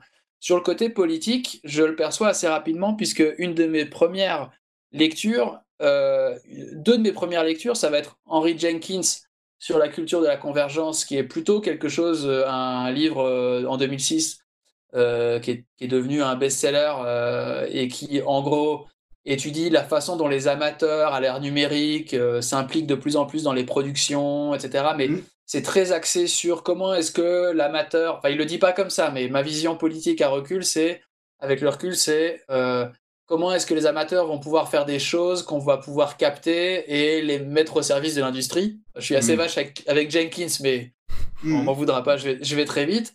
Et de l'autre côté, tu as une autre, une autre lecture qui s'appelle euh, Rise of the Nestor de Anna Entropy et qui est un genre de bouquin manifeste à un brûlot qui dit euh, il y en a marre que euh, les jeux vidéo soient faits par des mecs blancs, bourgeois, cisgenres, etc. etc. il faut que tout le monde puisse se mettre à la création et je fais aussi ce livre pour dire à tout le monde qu'on peut tous créer des petits jeux vidéo, il n'y a pas besoin que ce soit des, monstres de technologie, etc. Et euh, notamment, elle présente plusieurs logiciels de création, etc. Et donc, en fait, cette polarisation-là, je la, trouve. Euh, c'est déjà une première, euh, une première polarisation politique par rapport au sujet des amateurs. C'est-à-dire, est-ce qu'on va s'intéresser aux amateurs pour voir en quoi est-ce que ça va pouvoir être intéressant pour les industries culturelles ou au contraire, est-ce que ça va être une voie dissonante? Une deuxième polarisation politique qui se met en place, c'est celle que tu formulais, en fait, par rapport à tes deux définitions de, du ministère. C'est-à-dire que euh, tu as euh, ce côté, euh, est-ce est-ce que dans les jeux vidéo, ce qui nous intéresse, c'est de faire comme dans d'autres arts, c'est-à-dire un panthéon des meilleures œuvres, des meilleurs, des créateurs stars, etc. Et puis les élever au rang de génie et dire voilà, regardez, c'est de l'art. Regardez, le jeu vidéo, c'est de l'art. D'ailleurs, il y a, il y a Journey, il y a Ico, euh, c'est vraiment fabuleux, il y a des émotions, c'est mm. beau, etc. et euh, évidemment, je suis un peu, je suis un peu ironique là-dessus. Euh, ou alors, est-ce qu'on va essayer de se dire, tiens, mais le jeu vidéo, c'est une pratique culturelle que, que tout le monde peut pratiquer avec des résultats qui sont tout à fait variables, mais qui sont tout à fait aussi honorables et intéressants. Et je trouve euh, que ça, c'est pour moi politiquement, c'est un, ancrage très important. Mmh. Je préfère mille fois euh, participer à la, à la réhabilitation des, des, pratiques qui sont complètement ordinaires, qui peuvent paraître euh, dérisoires ou anodines, mais qui sont en fait ce que font vraiment les gens au quotidien. Ouais. plutôt que de participer moi-même à une, comme tu disais tout à l'heure, l'accès aux œuvres du patrimoine euh, et, euh, des, et en fait à, participer à un genre d'élitisme. quoi. Mm. Ouais, euh, mais, mais, ce que je voulais dire, c'était, quand je parlais de, de, de, de, propos politiques au sens très très large, c'était pour dire aussi que que ce soit pour dire il y a des œuvres amateurs et on va essayer de les récupérer, comment est-ce qu'elles pourraient être récupérées dans le cadre d'une industrie telle qu'elle existe déjà, ou au contraire, si c'est pour dire il y a des œuvres amateurs et euh, regardons en quoi euh, c'est, une immense diversité, c'est une richesse, etc. Rien que le fait de s'intéresser à l'amateur, c'est-à-dire d'accepter le fait que oui, il y a des amateurs, et ça on le voit bien euh, au ministère de la Culture depuis les années 80. Et c'est pour ça qu'un livre comme Figure de l'amateur, bah, ça, ça montre que tout d'un coup, il y a des gens qui se saisissent du sujet, qui, qui, qui perçoivent que oui, en fait, la création, ce n'est plus simplement des artistes euh, bien définis, etc. Et pour moi, le, moi ce, qui, ce qui me paraît le plus intéressant là-dedans, c'est surtout un, un, le changement que ça montre sur le statut du créateur dans la société dans laquelle Mm. on vit. Et le, un statut qui devient de plus en plus flou, où il y a un, où le, le, le flou entre l'amateur, le créateur et le spectateur est de plus en plus flou. flou. Et on est, euh, on est euh, créateur un jour, on est spectateur au même moment, ou on est spectateur le lendemain. Oui, ça pour le coup, ça rejoint exactement la question de ta thèse et du rapport justement à une sorte de rapport en miroir avec l'acte de créer. Et c'est quelque chose qu'on voit de ce point de vue-là dans le nouveau rapport à la création, notamment ce qu'a permis Internet avec euh, une société ça- beaucoup plus horizontale que celle d'aujourd'hui, hein, qui a commencé, mais elle n'a pas commencé avec Jack Lang, hein, euh, mais qui est vraiment très très euh, très présente aujourd'hui. C'est vrai qu'il y a une porosité entre l'artiste et le créateur, et dans le jeu vidéo en particulier. Mais c'est surtout, mais et aussi au-delà de ça, le statut du créateur, en fait, il, en dit beaucoup sur la société dans laquelle on vit et sur euh, les, différentes manières de percevoir les, positions et les statuts de chacun. Et c'était en ça que je disais que la démarche de s'intéresser à l'amateur en tant que figure centrale de la création, elle a quelque chose de politique parce que Mm. elle parle euh, d'une évolution de la société. Voilà. Donc, il n'y a pas vraiment de question hein, derrière ce que je dis, c'était juste pour expliquer. non, Et mais je- c'est pile une fin de conférence. je, te, je te rejoins complètement et je, je trouve que je, je, fais mien euh, ce, positionnement euh, qui consiste à effectivement mettre le, projecteur plutôt sur le côté euh, amateur. Après, je, me demande à quel point c'est toujours difficile, de, à mon sens, de, mesurer euh, à quel point est-ce que ça dit quelque chose à la société et surtout des différents secteurs. Et j'ai l'impression que le jeu vidéo, quelque part, ne va pas tellement dans ce sens-là et que, enfin, après, c'est difficile de faire des généralités. Mais disons que je, je suis parfois déçu euh, que le, la reconnaissance du jeu vidéo passe par une reconnaissance élitiste du jeu vidéo, c'est-à-dire, comme je le disais, faire un panthéon des œuvres, euh, Mm. des créateurs et, et des génies qui ne seraient pas des amateurs. Parce qu'en fait, quand tu, regardes, quand tu regardes vraiment les pratiques concrètes des amateurs et des artistes, il y a beaucoup de choses qui vont se regrouper, en fait, qui, sont, qui vont être les mêmes, qui vont être le- les, les mêmes gestes, euh, mais qui vont être pris dans des discours de légitimation qui vont être complètement différents. Mm. Euh, et ça, je, je trouve ça dommageable. Je trouve que les, les amateurs ont pour le coup quelque chose de... euh, une, un- une pratique de la création, mais très détendue, tu vois. Très sincère, ouais. très sincère. ouais. très sincère et, et, et, et sans, sans chichi. Ouais. Voilà. Norme, et je, je prends souvent l'exemple de. euh, parce que moi, je fais, je- quand je faisais des ateliers de, de création avec des ados, ou avec des, des jeunes, des enfants, des fois, ça ressemblait vraiment. J'avais l'impression d'avoir un, un dessin euh, qui serait digne d'être accroché à un frigo, mais en interactif. Tu sais, c'est Ouais. vraiment quelque chose de. J'avais euh, Rabbit versus Monster euh, de euh, Léa, 12 ans. Euh, et ben, je trouve que c'est tout aussi intéressant de s'intéresser à qu'est-ce que Léa, 12 ans, a envie de dire à travers la création d'un jeu vidéo, Mm. euh, plutôt que de sans cesse revenir à euh, regarder la, le jeu vidéo, c'est un art. D'ailleurs, il y a des belles images, il y a des propos, c'est des fois on pleure, etc. Ouais. Oui. Mais C'est pour ça que ouais, la, la, la question de du le jeu vidéo est-il un art qui revient tout le temps, elle est compliquée parce que le parce que justement, enfin, j'ai l'impression qu'on aurait un peu le même avis, c'est que le jour où, ce sera acquis que le jeu vidéo est un, art, ce sera peut-être pour le coller dans des musées et finalement euh, donner à certaines personnes euh, le statut d'artiste intouchable et puis à tous les autres le statut de simple euh, de simple personne de simple spectateur. Ce serait très dommage.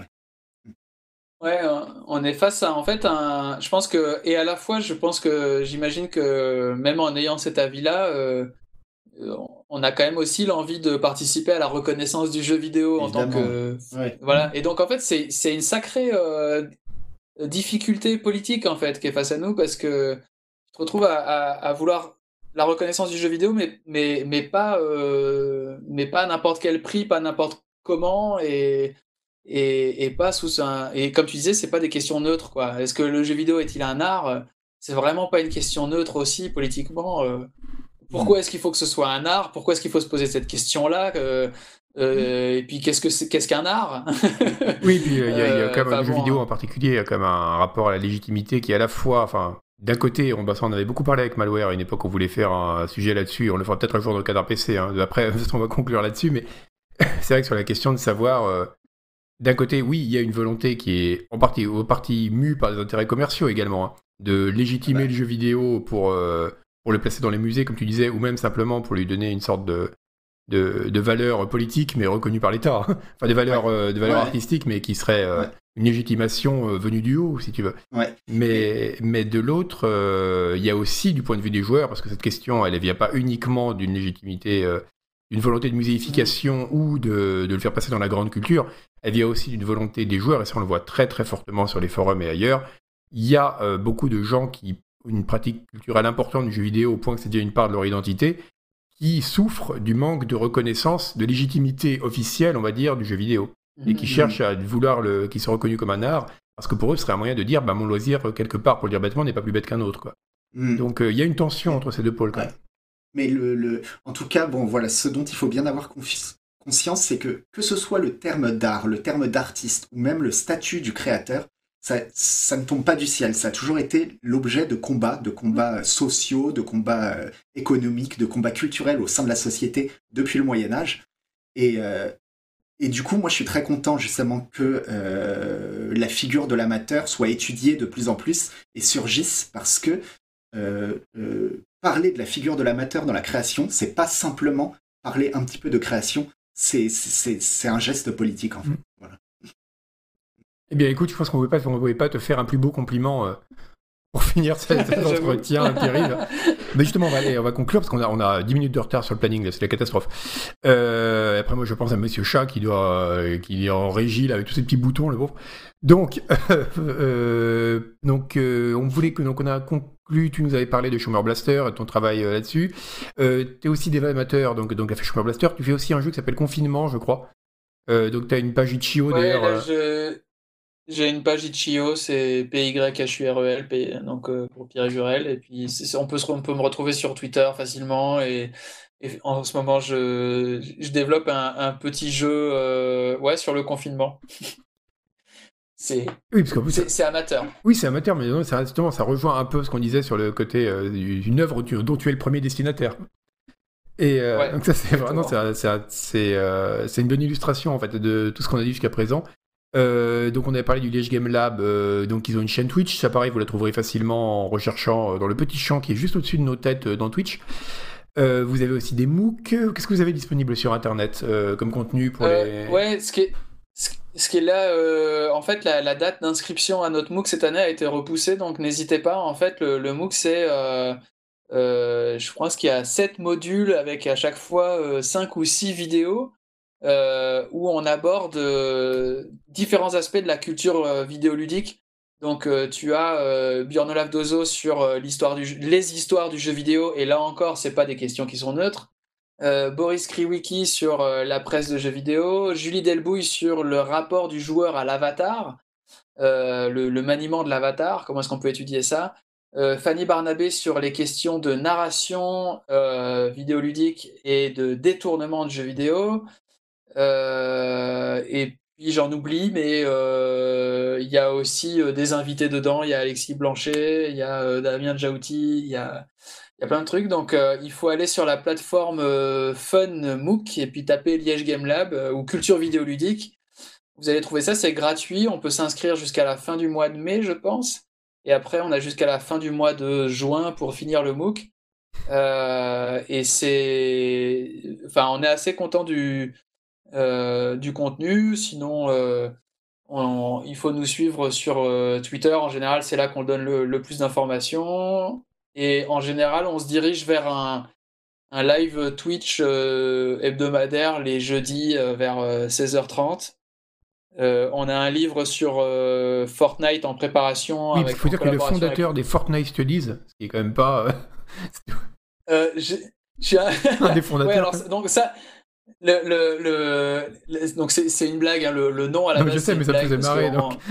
ouais. Parce que on fait des les Anglais font des font des studies surtout quoi. Donc mm. comme on était comme on était trois chercheurs avec Selim Krishan et, Yannick Rocha de l'Unil Game Lab à, jouer beaucoup à Fortnite ensemble et puis que on a fait une journée d'études dessus et qu'on va faire un bouquin, bah, on a décidé que c'était le, lancement des Fortnite Studies. Euh, et puis euh, voilà quoi, euh, n'ayons l'air de rien, soyons désinvoltes et puis on va ouvrir un champ de, recherche là-dessus. Non mais donc ça, je pense que c'est aussi une évolution intéressante pour le jeu vidéo et sa, légitimation, c'est de pouvoir faire des, des journées d'études sur un jeu ou sur un créateur. c'est quelque chose de relativement nouveau, voilà. De toute façon, ce qu'on va faire, c'est que comme on avait fait la dernière fois avec euh, Guillaume, on va mettre tous les liens, parce que ça va être en replay sur YouTube.